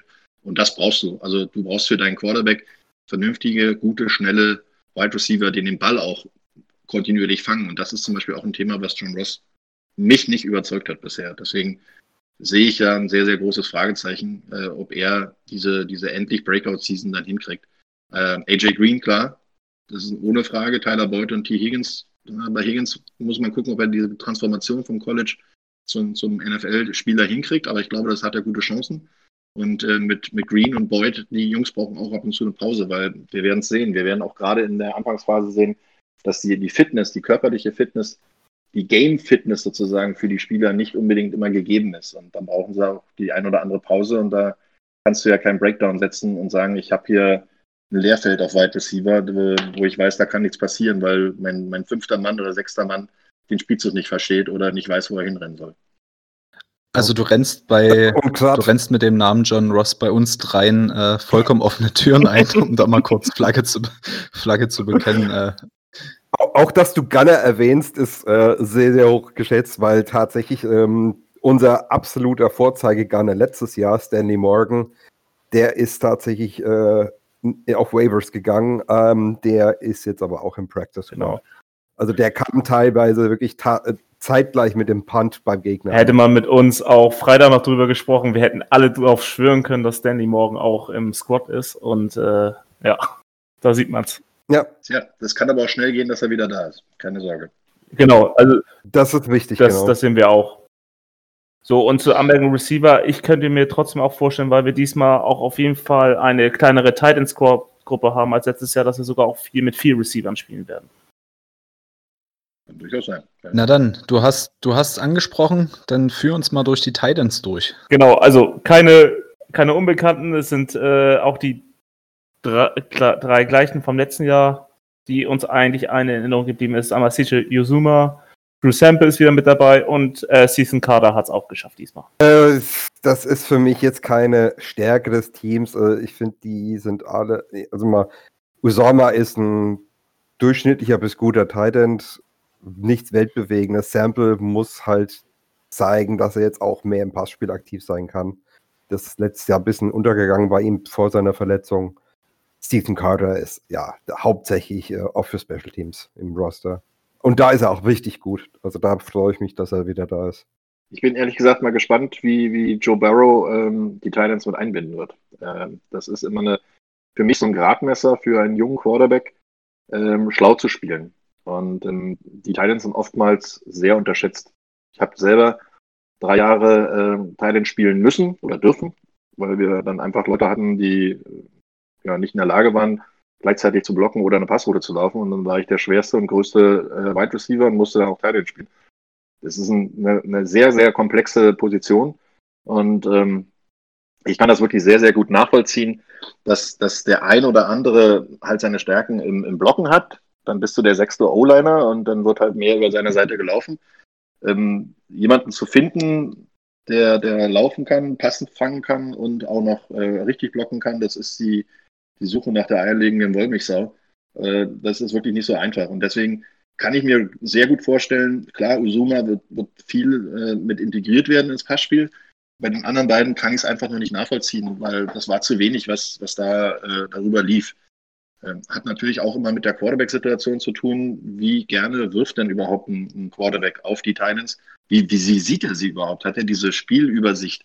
Äh, scannt er dann quasi wirklich von 1, 2 nach 3. Äh, wenn die Seite geflutet wird mit Running Back, Tight End und Wide Receiver auf einer Seite, dann mittel, kurz und lang zu spielen, das, das gehört dann auch ein bisschen in die Erfahrung des Quarterbacks. Und äh, da bin ich wirklich gespannt, wie Burrow mit den Leuten umgehen wird.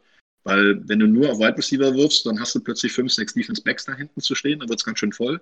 Wenn du nur den Drop-Off auf die, auf die Running Back äh, werfen möchtest, weil du keine Zeit für alles andere hast, dann, dann stehen da vorne acht Mann in der Box und verteidigen nicht nur den Lauf super, sondern auch noch den kurzen Pass. Also das wird eine, eine sehr äh, Herausforderung, große Herausforderung äh, für die Offense sein, dann auch mal das entscheidende Momentchen mal woanders hinzusetzen und äh, damit kannst du auch eine Defense gut aushebeln. Das war ja das Schöne, das war ja das Schöne im College, dass äh, Burrow im College mit Thaddeus Moss ja schon die äh, Connection zu seinen Titans hatte. Und es war auch eine große Stärke, die viele Analysten ihm vor dem Draft äh, bescheinigt haben, dass er eine sehr gute Connection zu seinen Titans hatte. Jetzt ist es natürlich letztes Jahr gerade Drew Sample ist da sehr unter den Tisch gefallen, weil wir diese Pro Verletzungsprobleme auf der Line hatten. ähm, dass er halt wirklich nur als O-Liner eingesetzt wurde, um die O-Line in einer gewissen Art und Weise zu stabilisieren, damit wir überhaupt mal den Ball 10 Yards tief laufen können. Ja. Ähm, Also 11 dementsprechend Personal schwierig. mit, mit dem Titan als Blocker die ganze Zeit, selbst im Passgame. Ja. Das ist was Neues. Das ist immer ein guter Anlass. Mhm. Gut, ähm, wir haben es gerade angesprochen, unsere O-Line, äh, wahrscheinlich die Positionsgruppe, wo die letzten, äh, die äh, unsere Hörer die letzten Jahre viel gebeutelt mit waren. Ähm, womit fangen wir an, Steven? Wollen wir gleich die Tackles nehmen? Ja, würde ich schon sagen. Also das ist ja auch das größte Thema. Wir haben, wir haben endlich einen Left Tackle. Das war ja letztes Jahr wirklich, das, da haben wir, das war, als wird vorm Spiel lose gezogen werden, wer da spielen muss. Äh, und nicht irgendwie darf, sondern wirklich muss, war einfach diese ganze Situation so absolut höllisch war. Auch dieses ganze Drama um Cody Glenn, äh, braucht man nicht alles wieder aufwärmen. Jetzt haben wir Jonah Williams da stehen. Ich weiß nicht, wie er athletisch ist. Äh, jetzt nach seiner Verletzung, wie er, äh, wie er da gearbeitet hat. Optisch sieht er auf jeden Fall schwerer aus, aber in einer guten Art und Weise. Analytisch war er schon auf dem College. Wenn er das hier bei den Pros auch weiter so betreibt oder sogar noch vertieft, denke ich, haben wir auf keinen Fall einen schlechten Left Tackle. Also ich will jetzt nicht sagen, dass er sehr gut sein wird, aber ich, ich finde, sein Floor ist relativ hoch. Und außerdem, es kann nur besser werden. Ah, Amen. Ich bin vorsichtig mit so Aussagen geworden. ähm, ja, äh, auf der rechten Seite haben wir Bobby Hart. Äh, ja, Captain. äh, nee, zum Glück nicht mehr. äh, Bobby Hart wäre für mich ein super guter dritter Tackle. Es ist für mich kein Starting Right Tackle. Leider haben wir ihn halt. Er, ja, er ist letztes Jahr ein bisschen besser geworden. Auch die Penalties haben nachgelassen. Aber ich habe gehofft, dass vielleicht jemand, ja, Brad Johnson beispielsweise, ihn verdrängen kann im Camp. Aber da war dieses Jahr einfach keine Chance für. Ah, Schade eigentlich. Ja, ja. Jetzt kommt da noch Hakim Energy dazu. Äh, den hat ja äh, Coach Turner vor der, also in der Offseason schon angepreist und auch als wir ihn gepickt haben, meinte er, er wäre im Senior Bowl der beste Tackle gewesen und hat ihn in der zweiten Runde gesehen. Ähm, hm, ich, bin, ich bin mal vorsichtig, also er ist in die sechste gefallen. Irgendwer liegt verdammt falsch, ich weiß nicht wer. Äh, wir werden sehen, wir werden sehen. Vielleicht hat er einen riesen Upside, die Turner als einer der wenigen gesehen hat. Äh, vielleicht hat er sich in ihn verschätzt, wir werden sehen. Also er wird jetzt nicht von Anfang an viel Snaps bekommen. Er wird so der absolute Notfall-Tackle sein. Also Fakt ist, dass wir auf Left Tackle Jonah Williams als Starter setzen und auf Right Tackle Bobby Hart. An alle da draußen, Genau. da, an den Gedanken könnt ihr euch auf jeden Fall schon mal gewöhnen. Das eine ist vielleicht schöner als das andere. Ich sage jetzt nicht, was was ist, will euch ja nicht die Meinung in den Mund legen, aber ihr wisst ja alle, wie hart das Leben ist. ähm, War das jetzt ein Wortspiel? Gott.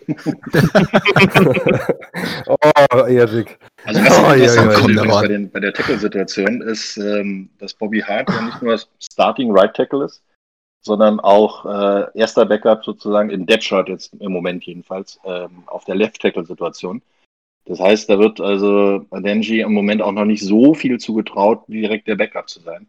Sondern wenn, dann müsste ich sogar komplett meine, meine gesamte Offense Line umbauen, was man nicht so gerne macht. Natürlich kann ein Right Tackle auch Left Tackle spielen, aber es ist ein, doch schon ein bisschen andere Situation, weil du ja äh, die Blindside des Quarterbacks beschützt und ähm, als Left Tackle und da eigentlich traditionell den stärksten Pass Rusher gegen dich hast.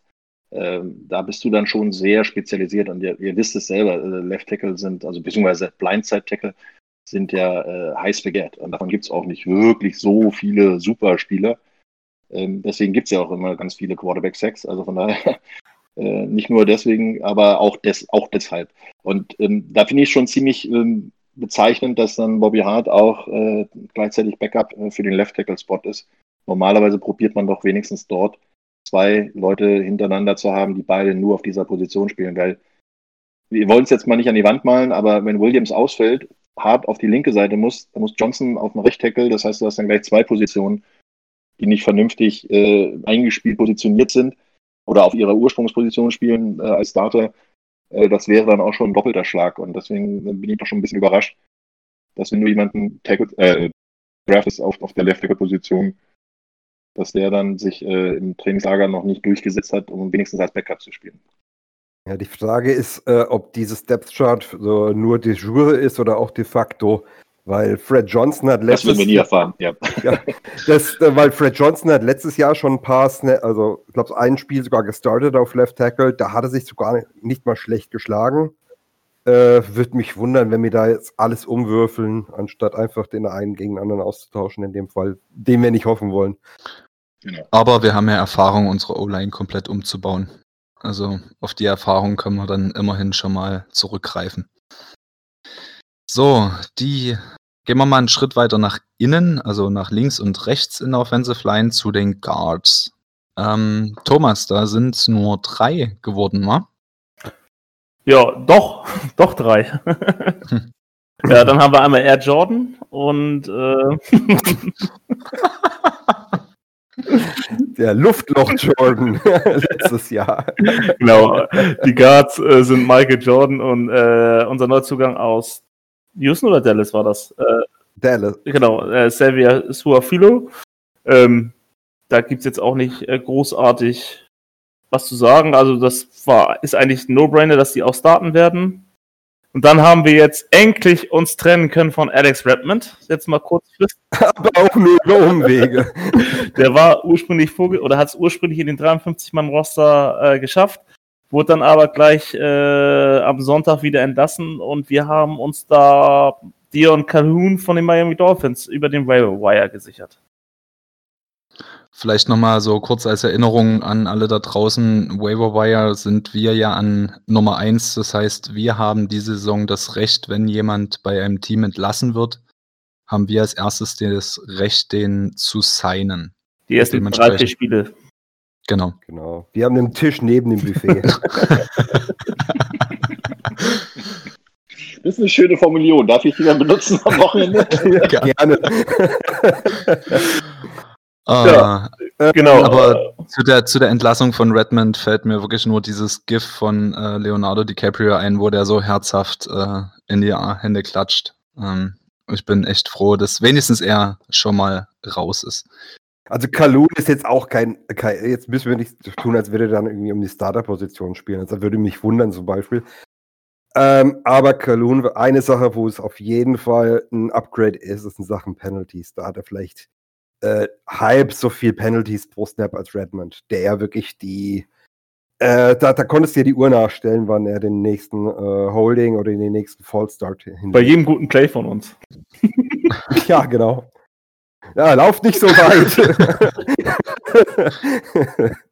Du kannst dir gar nicht vorstellen, wie ich das gehasst habe, wenn du 30, 40 Meter tief läufst auf eine Passroute, fängst den Ball, denkst du, super, alles klasse, und dann drehst du irgendwann liegt da hinten im Backfield eine gelbe Flagge, weil irgendeiner von den dicken Jungs äh, zu doof war, seinen Gegner zu blocken. Das ist, äh, kann ich ja gar nicht beschreiben, wie bescheuert das war. Aber ähm, wenn du dann zurück in den Huddle kommst und fragst, wer war das, und keiner regt sich und dann zeigst du auf den richtigen Mann mit der Nummer, dann gibt's richtig böse Blicke. Das kannst du mal wahrnehmen. Und als O-Liner ist es scheiße, weil einmal du hast den Bock äh, gebaut und du hörst das von allen vier anderen.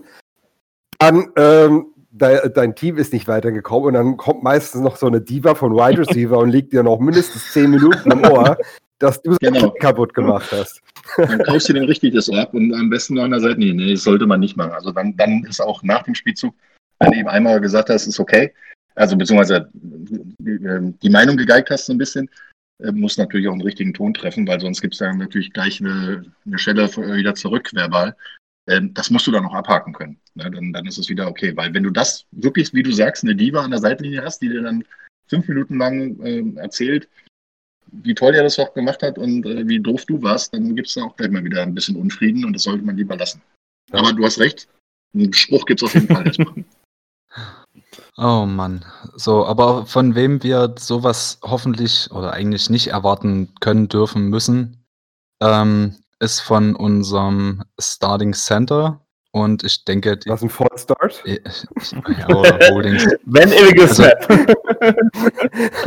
Also, wenn wir letztes Jahr eine Konstante hatten, dann war es unser ähm, umgeschulter Center. Ähm, Steven, sag uns mal was zu den beiden, die wir dieses Jahr mit ins, in die Saison nehmen. Genau, Trey Hopkins, letztes Jahr eine Konstante, sogar ziemlich gut in die Saison gestartet, als einziger von der ganzen Bande, ist dann ein bisschen abgeflacht. Ähm, war nie ein Problem. Ich glaube, ich habe jetzt ein oder zwei Snaps äh, im Kopf, wo er dann tatsächlich mal einen Bock geschossen hat. Äh, aber ansonsten absolut solide, ähm, hilft auch sehr im, äh, beim Pullen, weil er einfach ein athletischer Typ ist. Äh, Billy Price dahinter wird halt jetzt für ihn auch so eine Entscheidungssaison. Äh, er ist ein First-Round-Pick. Er muss jetzt endlich mal beweisen, dass er den Pick auch wert war, dass er kein Bust ist.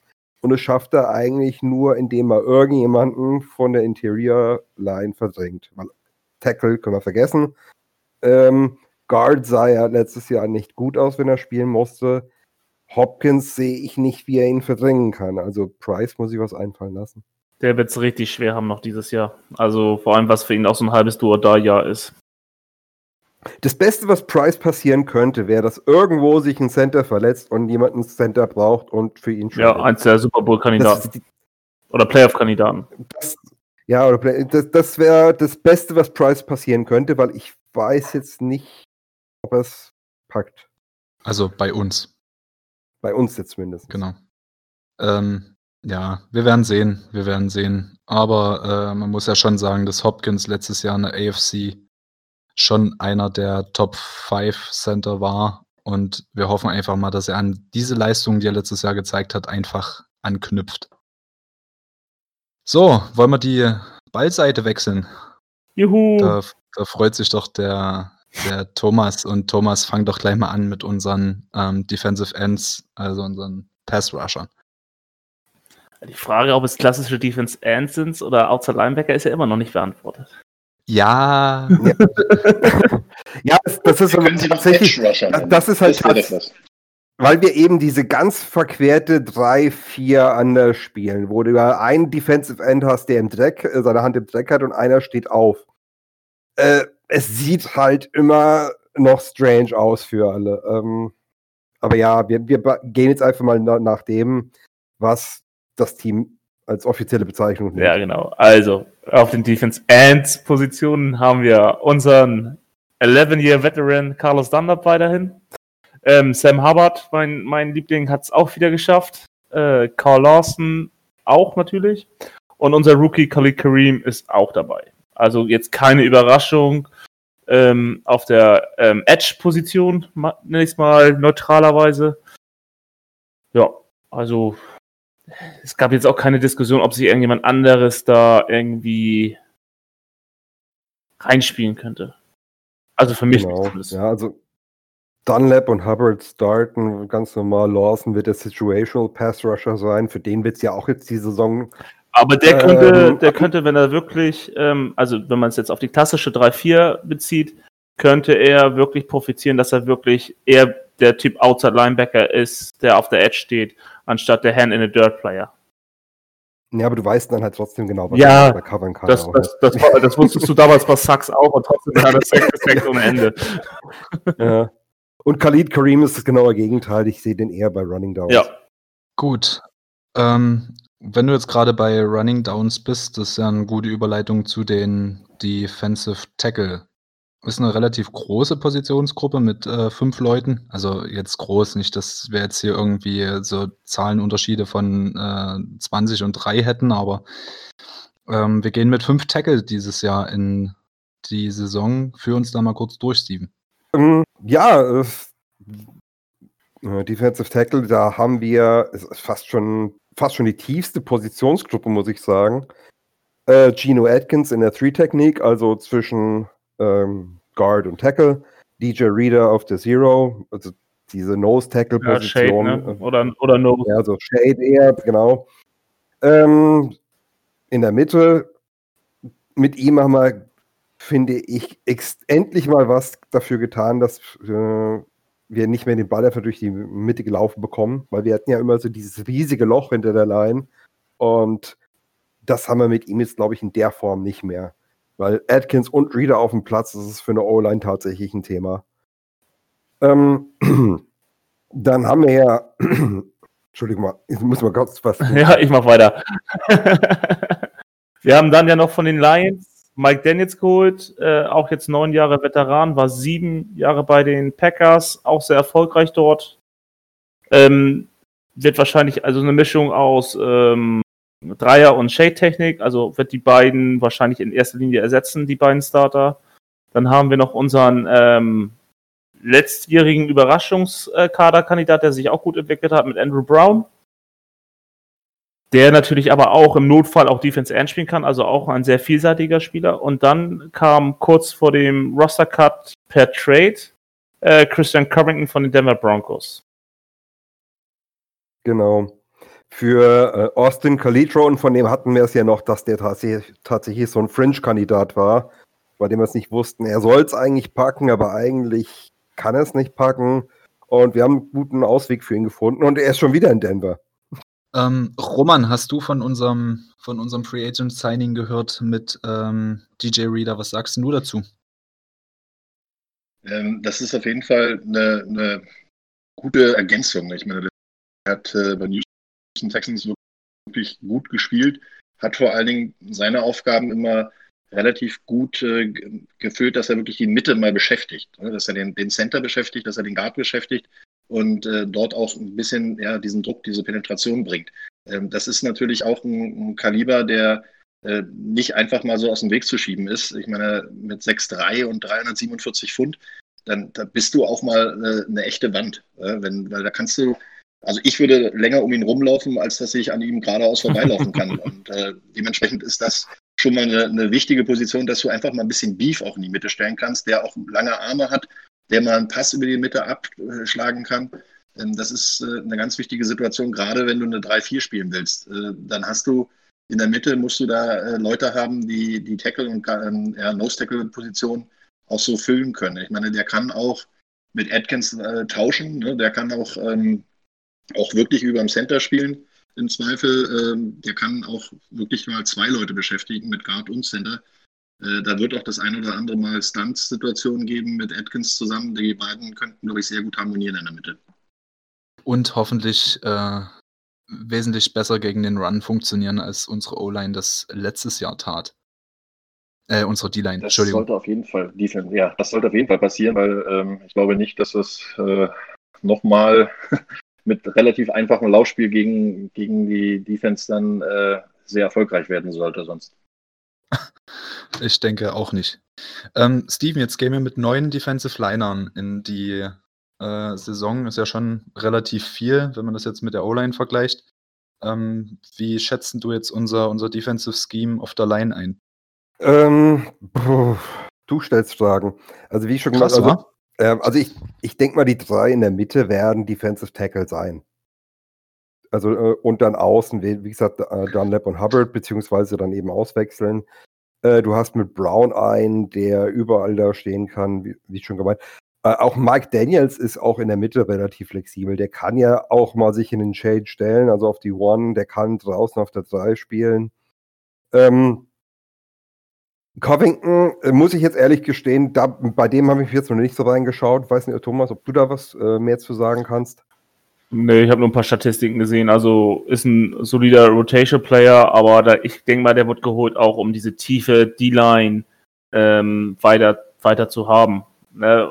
Man hat sich jetzt entschieden, einen Linebacker abzugeben und holt dafür einen weiteren D-Line für die Tiefe, um halt aber auch viel rotieren zu können. Genau, weil das ist wahrscheinlich auch hier die ganze Philosophie, dass einfach eine Heavy Rotation stattfindet, dass du immer frische Spieler äh, auf der Line hast. Das brauchst du. Damit auch. die auch spät im Spiel noch äh, eingreifen können, also, weil wir hatten letztes Jahr viel zu viele Snaps von Atkins oder von Dunlap, die sind auch schon jenseits der 30. Das, das wollte ich gerade sagen, das ist eine wichtige Sache und die erfolgreichen Teams äh, der letzten Jahre haben immer mit, äh, mit viel Druck auf der Defense-Line gespielt, weil umso einfacher du vorne Druck machen kannst, umso leichter machst du es dein Defense-Backfield. Und äh, da hast du natürlich, wenn der Quarterback in Ruhe dich zerlegen kann, dann äh, wirst du auch mit dem besten Defense-Backfield der Welt die Receiver nicht decken können. Und ähm, der darf, also der gegnerische Quarterback darf sich nie äh, ausruhen. Und wenn du da immer frische Leute reinbringen kannst, und sei es nur für ein oder zwei Snaps, dass man mal kurz rausgehen kann, kurz einen Schluck trinken, eine Anweisung vom Coach kriegen und wieder rein mit dieser Anweisung genau das umzusetzen, das ist extremst wichtig. Und äh, äh ich, ich kenne äh, einige Mannschaften äh, der letzten Jahre, die sich fast nur auf der Defense Line ähm, verstärkt haben. Und da äh, ist natürlich jetzt hier ein ganz wichtiger Punkt, was ich eben schon sagte, mit Reader ist, ist ein wichtiger Punkt, einen Veteran zu holen, der äh, vier Jahre lang gezeigt hat, dass es kann. Und dass du dann den Leuten äh, trotzdem auch mal Möglichkeiten gibst, weil eine Defense Line darf man nicht unterschätzen.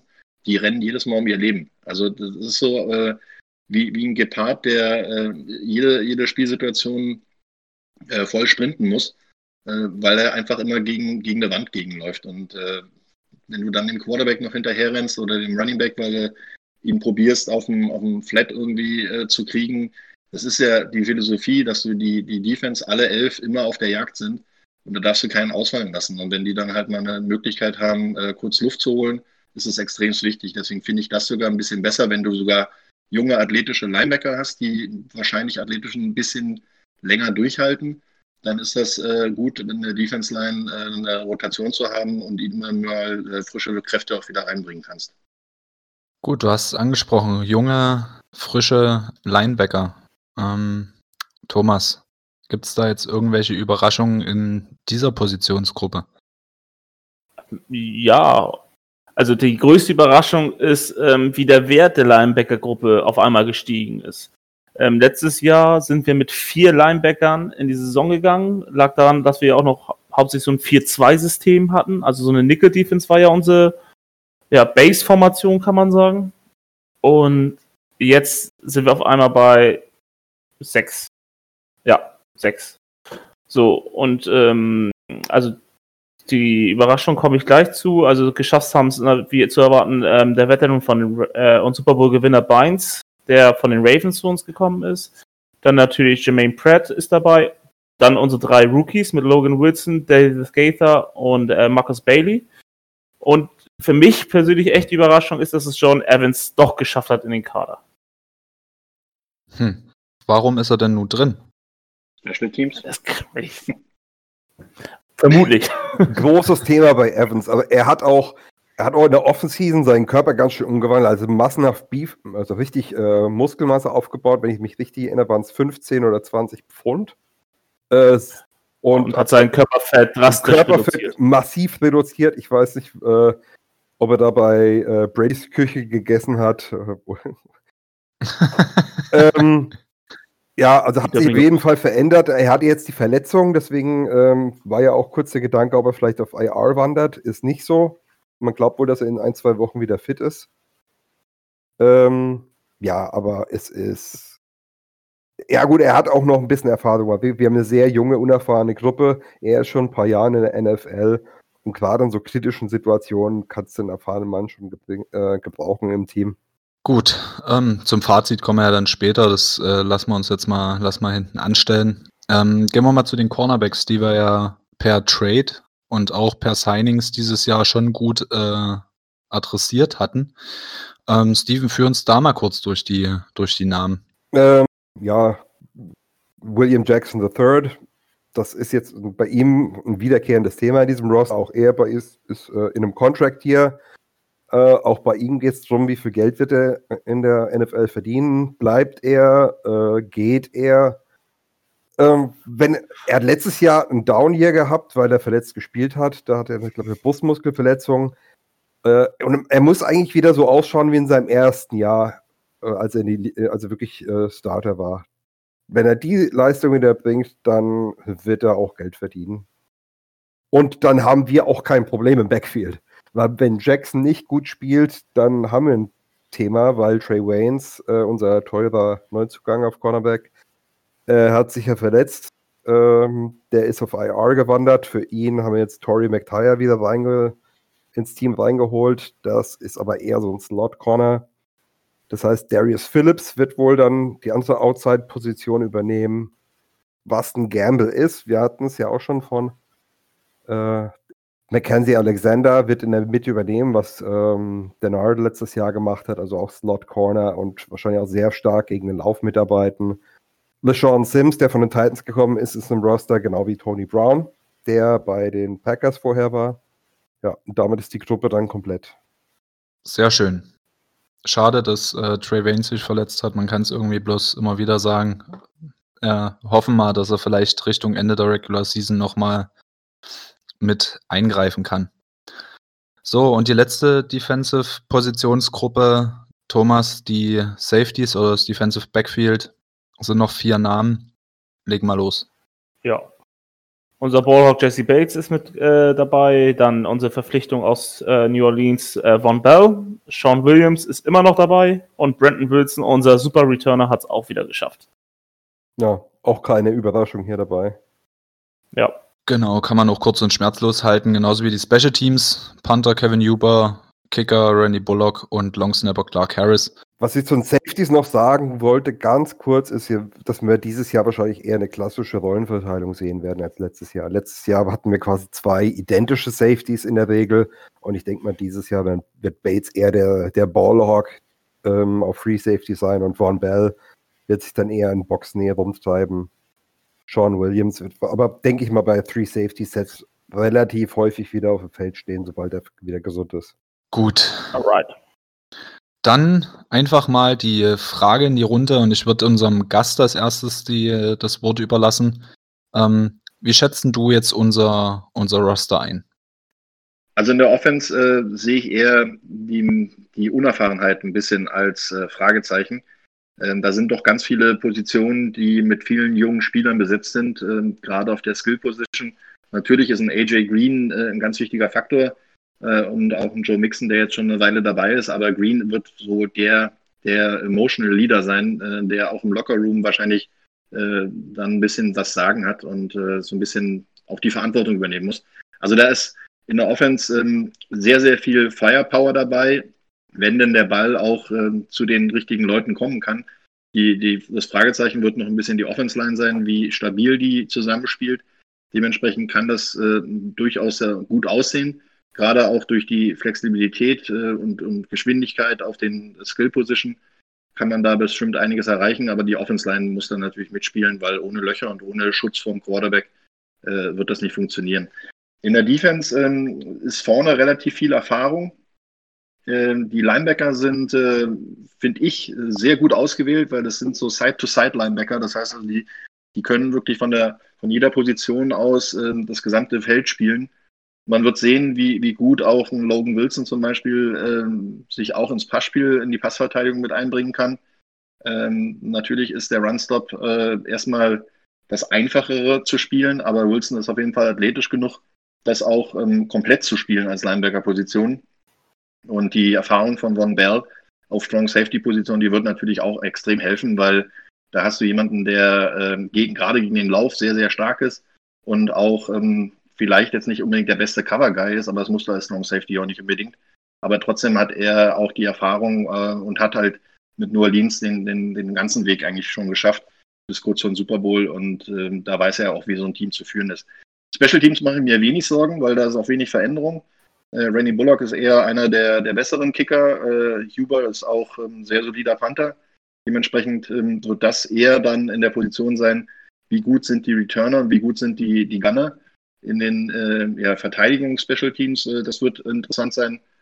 Ähm, Speed ist auf jeden Fall genug da in der, in der ganzen Unit und dementsprechend glaube ich, das könnte so das Zünglein an der Waage sein, um vielleicht den ein oder anderen äh, ja, Erfolg dann auch zu erspielen, weil gerade die Special Teams sind extrem wichtig und da ist jetzt nicht viel Neues passiert. Dementsprechend kann das durchaus äh, interessant werden.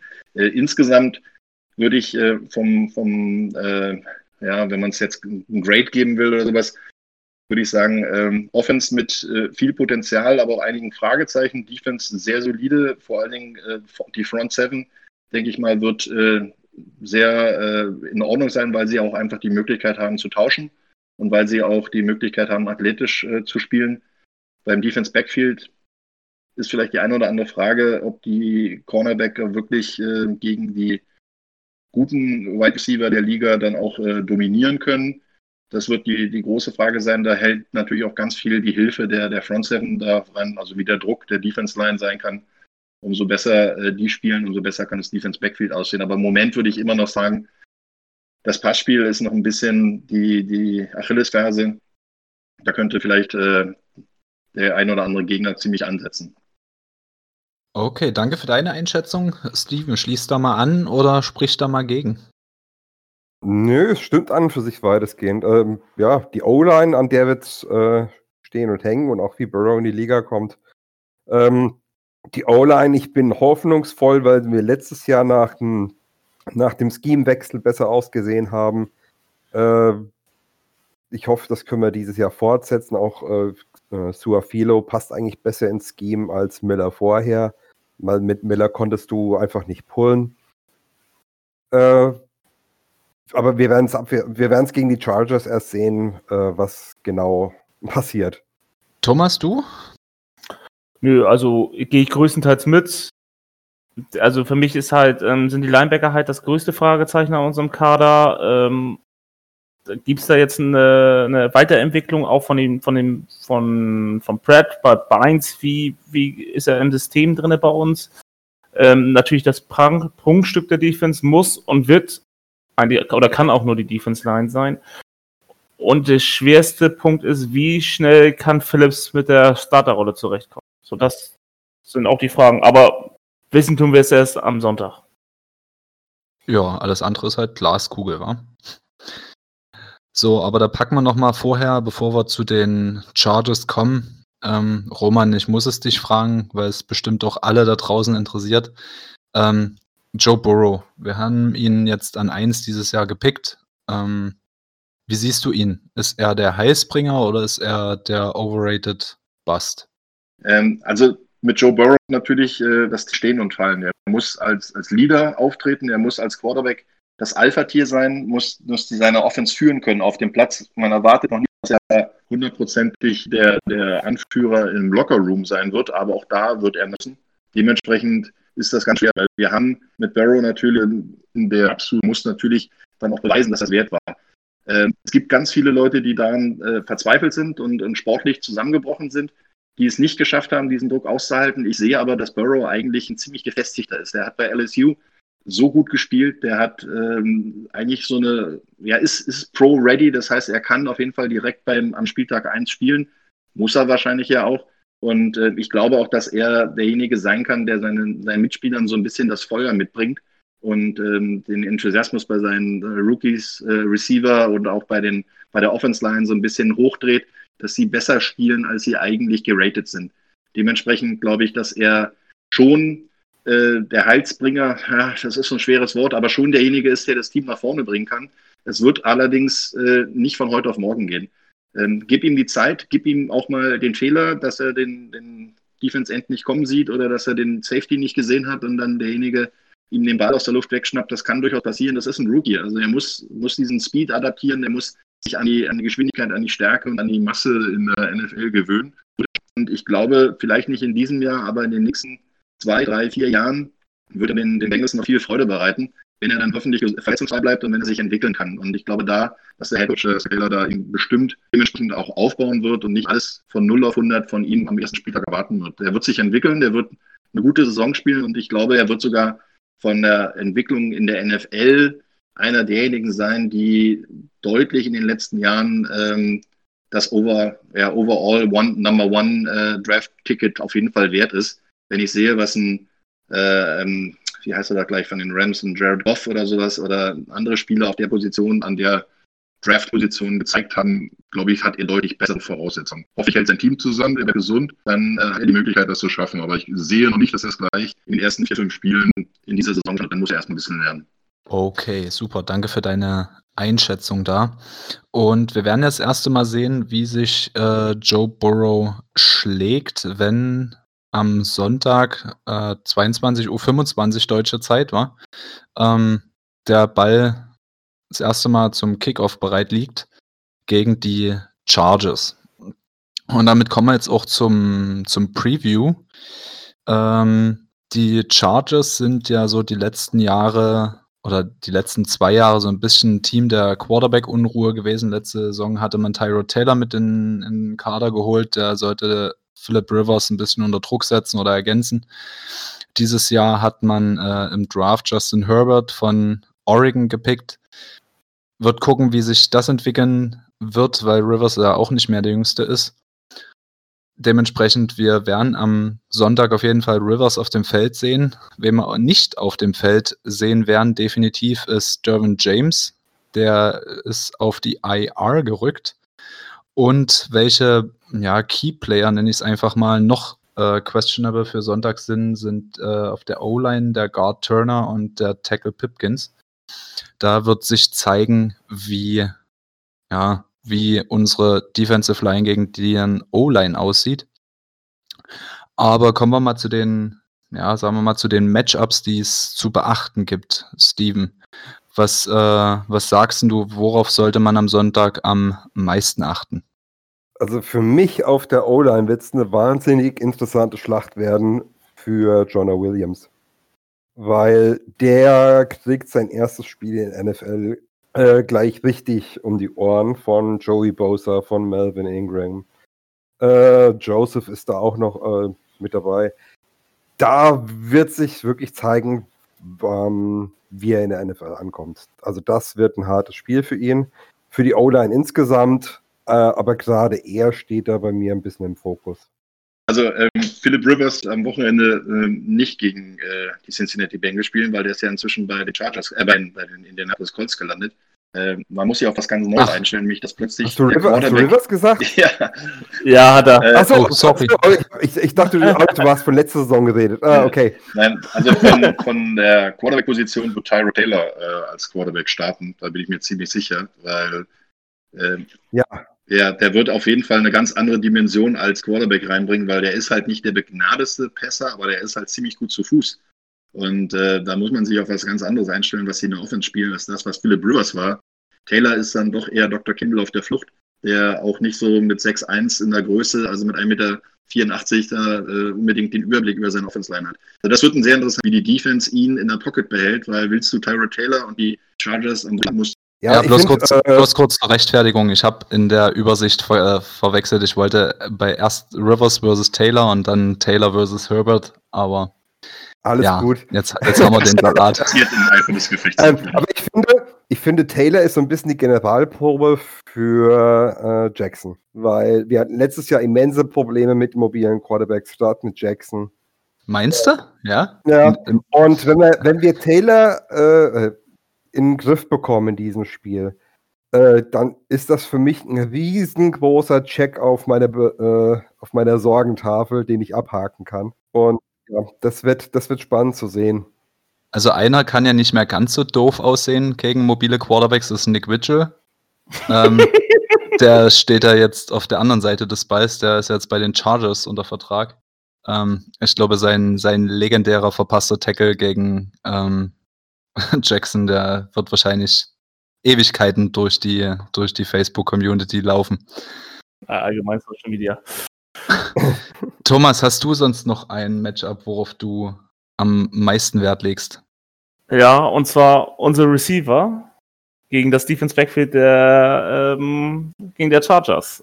Äh, einmal mit äh, äh, Hayward Jr., Harris Jr. und dann noch den Safety King, der auch kein schlechter ist. Äh, Habe ich wen vergessen?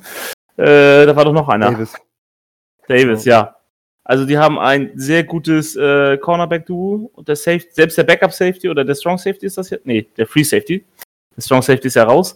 Ähm, alles gute Passverteidiger ähm, gehören auch mit zum oberen, ja, oberen Drittel eigentlich der Liga. Oder noch, oder noch besser. Und ja, das wird schon interessant, besonders wenn ähm, wenn es wirklich noch ein bisschen äh, schwierig wird, ob wir uns da auch wirklich vernünftig durchsetzen können oder nicht im Passspiel. Ja.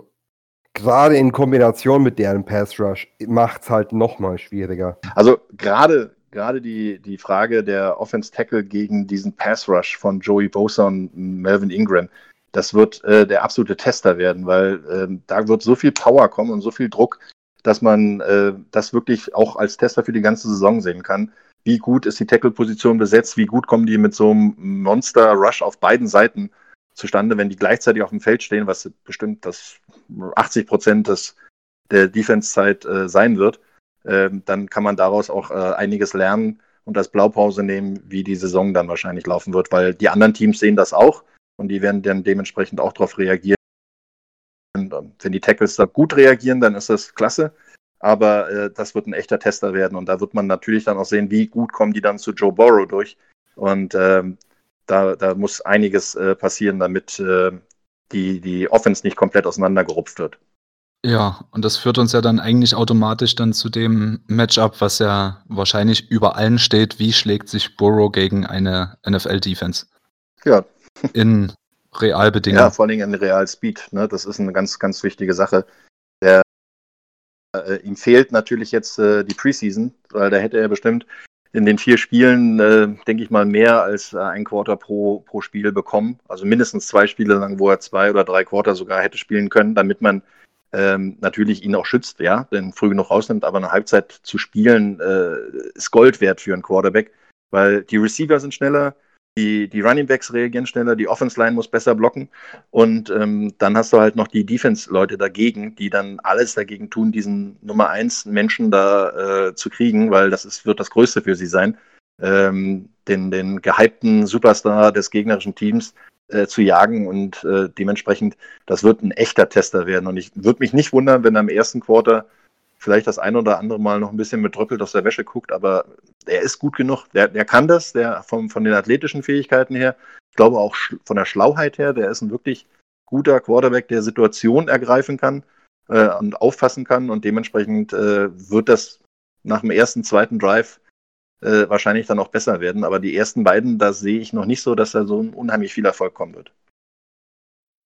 Ja, vor allem jede Defense will, in jeder Defense will halt jeder derjenige sein, der den First Overall Rookie als erster sackt oder als erste Interception von ihm fängt. Äh, das motiviert einen Defender nochmal zusätzlich. Definitiv. So, jetzt haben wir aber erstmal nur über Matchups gesprochen, die unsere ähm, ja, also quasi die Defense der, der Chargers betrifft. Ich sehe noch ein Matchup, was relativ interessant sein wird, und das ist ähm, Eckler, also der Running Back der Chargers gegen unsere, unsere Cornerbacks und unsere Linebacker. Weil Eckler letztes Jahr statistisch gesehen derjenige Quarterback war, der 80 Prozent seiner Pässe und er hatte letztes Jahr fast eine 1000 Yards Season im Receiving, ähm, weniger als 10 Yards tief auf der Außenseite gefangen hat. Egal ob rechts, links, da ist er relativ flexibel. Aber das wird quasi eine Hausnummer sein, wie flexibel unsere Corner und unsere Linebacker darauf reagieren können. Es gibt eine ganz einfache Regel, wie du, wie du so einen Spieler eigentlich spielen kannst, äh, und zwar durch eine Zonenverteidigung. Wenn du ähm, nicht in die, in die Situation kommst, dass du dem Receiver hinterherlaufen musst, sondern in deiner Zone spielst, kannst du so eine Flat-Pässe unheimlich gut abfangen, beziehungsweise unheimlich gut verteidigen. Dafür muss aber, wenn du Zone spielst, musst du vorne den Druck aufbauen. Und das ist genau der Punkt. Ähm, deswegen auch die, die Rotation in der Defense-Line extrem wichtig. Die müssen bei jedem Down wirklich 100% geben, damit die Cornerbacks nämlich nicht nur damit beschäftigt sind, den Right Receivern hinterher zu rennen, sondern mal in ihrer Flat sitzen bleiben können. Wenn du da zum Beispiel eine, eine äh, Zweierzone spielst, das heißt also, du kommst mit den Cornerbacks nach vorne und bleibst vorne auf den ersten 10 bis 15 Yards, kannst du so eine Sachen gut verteidigen. Aber das ist natürlich das Gesamtscheme. Wie, wie gehst du? Spielst du aggressiv mit vielen Blitzen, was wahrscheinlich erstmal nicht so sinnvoll sein wird, gerade bei Tyro Taylor, weil den, wenn du ihn blitzt, dann zwingst du ihn ja quasi dazu, aus der Pocket zu kommen. Der Druck muss außen kommen von den Defense End. Der muss dann mal über die Mitte kommen, wenn der Linebacker dann und der den Defense Tackle vielleicht einen, einen Stunt setzen und ähm, dann den Druck dadurch erhöhen können dann wird es interessant werden, weil dann kannst du eine relativ komfortable Defense spielen. Dann hast du noch einen Von Bell, der, der mit nach vorne kommen kann, äh, der achte Mann in der Pocket sein kann. Dann, also in der Box, dann funktioniert das auch. Aber äh, generell ist das schon so, dass du, ähm, wenn du gezwungen wirst, die, äh, Man-to-Man zu spielen, hast du ein Problem mit Eckler, weil kaum ein Linebacker ihn wirklich Man-to-Man covern kann über die ganze Zeit. Richtig. Und das nächste ist, ähm, wenn wir uns auch zu sehr auf den flachen Pass konzentrieren sollten, dann öffnet sich das nächste Window, nämlich, ähm, oh, wie heißt der, Keenan Elm ja. gegen unsere Safeties DBs. Und das ist dann das nächste Problem, was man hätte, weil egal wie oft verletzt Allen war, der ist immer noch einer der besten, also ein Top 10 Receiver der Liga. Und ja, äh, der kann's. Ja. Wie äh, Mike Williams ist ja angeschlagen, so wie ich das verstanden habe. Der ist raus. Der ist, der ist raus. Gut, weil ich wollte nur sagen, weil das Receiver-Core von äh, den Chargers tatsächlich äh, sich echt sehen lassen kann, auch in der Tiefe. Also die könnten auch wirklich Probleme verursachen. Gerade wenn es bei uns in der Secondary, wo es ja viele neue Spieler gibt, äh, wenn da mit der Kommunikation das noch nicht ganz stimmt. Und dann hast du noch Hunter Henry, den darfst du nicht vergessen. Der Thailand. Ja, und das ist das nächste. Der ist, äh, wenn der gesund ist und, und fit ist komplett, ist der eine absolute Waffe. Und ähm, da, deswegen sage ich ja, es wird sehr interessant sein, wie, wie Tyrod Taylor den, den Sprung ähm, in dieses neue Wasser in San Diego schafft. Ach, San Diego, äh, LA natürlich. Äh, ich bin noch ein bisschen oldschool in der Hinsicht.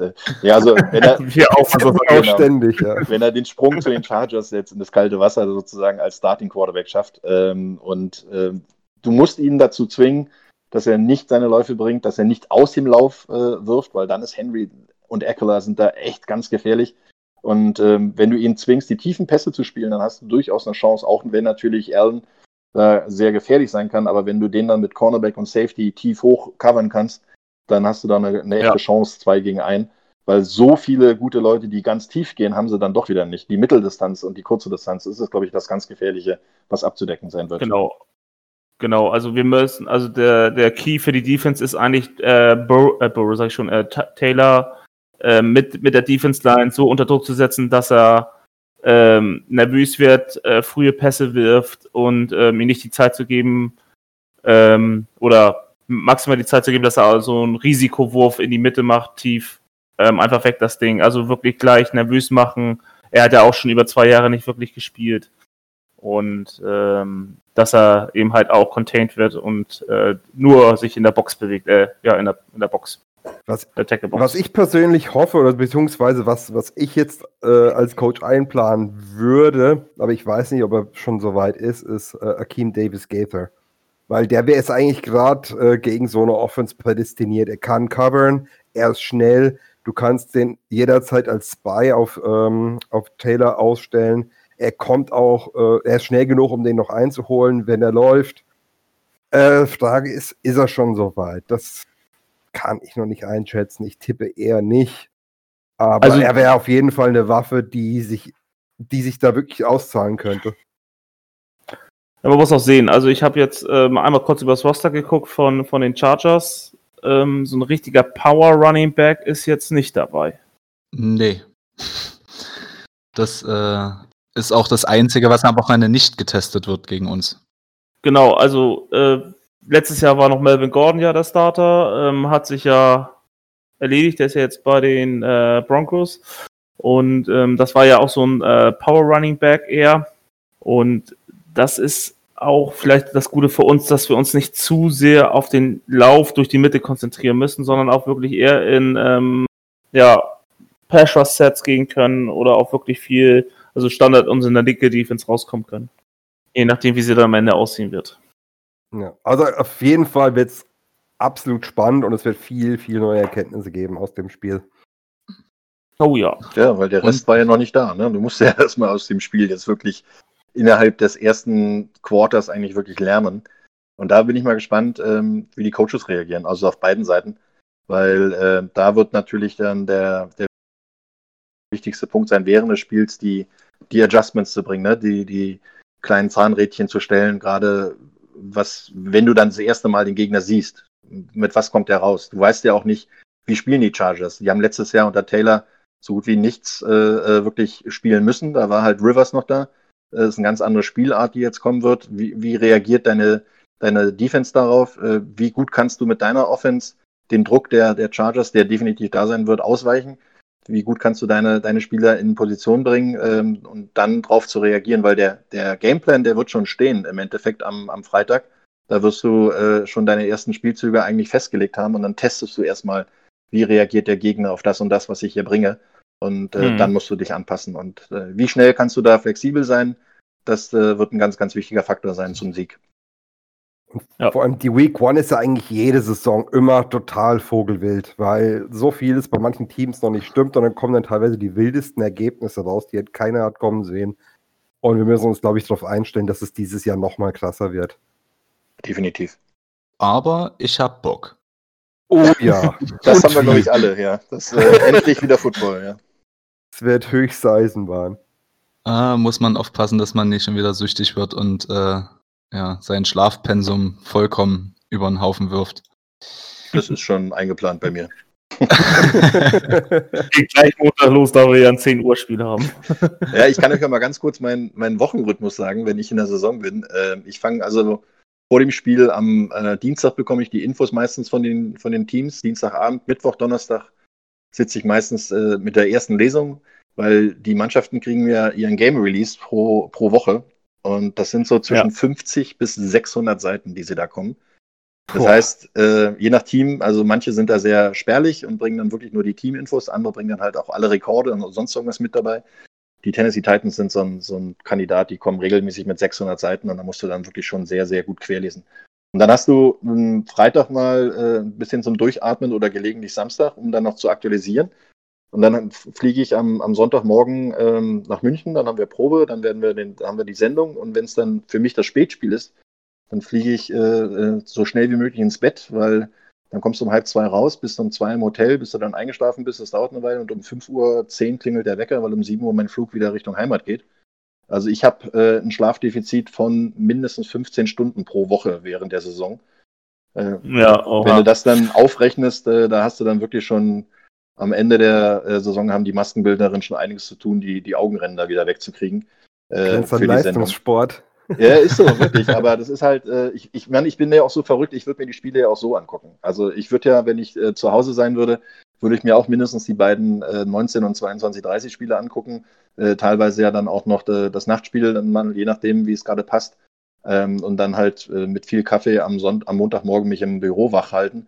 Aber ähm, was ich jetzt nicht mehr schaffe, wirklich sind die, die Thursday Night Games alle irgendwie zu schauen, ähm, um am Freitag normal arbeiten gehen und dann nochmal das nächste Wochenende wieder vor der Nase haben. Das schaue ich mir dann im Kondenst an, im, am Freitag vielleicht, wenn es wichtig ist für mich, dann nochmal ein paar Erkenntnisse rauszuziehen. Aber ansonsten schafft man das auch nicht mehr. Aber du hast halt wirklich locker mal 15 bis 20 Stunden pro Woche, die dir fehlen, weil einfach äh, kurze Nächte sind, äh, viel Arbeit, viel Lesen vor allen Dingen. Da ist ganz, ganz viel dabei. Und ähm, dann das auch noch zu verstehen, dann schreibe ich mir immer noch meine, meine Spickzettel wie in der Schule. Da hast du dann pro Team dann so drei bis vier DIN A4 Seiten handschriftlich zusammengeschrieben. Dann, ich habe wirklich die Erfahrung gemacht, wenn man es einmal aufschreibt, dann weiß man es wenigstens wieder, wo es steht. Und wenn was ganz Außergewöhnliches passiert, äh, dann sieht man bei mir während der Sendung, ja, habe ich mein iPad vor der Nase zu stehen und äh, kann dann nochmal nachgucken im Release, ob da jetzt irgendein Rekord gebrochen wurde oder irgendein besonderer Faktor nochmal war und oder welcher Spieler das war mit diesem Besonderheit. Und dann probiert man natürlich das ein oder andere Highlight nochmal zu den, zu den Spielern oder zu den Stadion oder sonst was rauszufinden. Also das ist so, so der Ablauf, den ich so dabei habe. Und äh, ich glaube, das, das sehen viele nicht, weil manche sagen sich dann, ach naja, die gehen hin, kommentieren ein Spiel, gucken sich vorher vielleicht mal die Roster an und dann äh, ist das okay, aber das ist schon eine ganze Menge Arbeit, die auch dahinter steckt.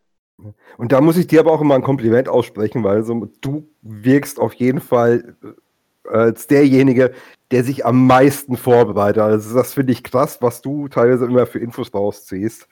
Äh, also da sieht man es, also merkt es tatsächlich, also was du Arbeit reinsteckst. Das, das höre ich gerne. Das ist schön.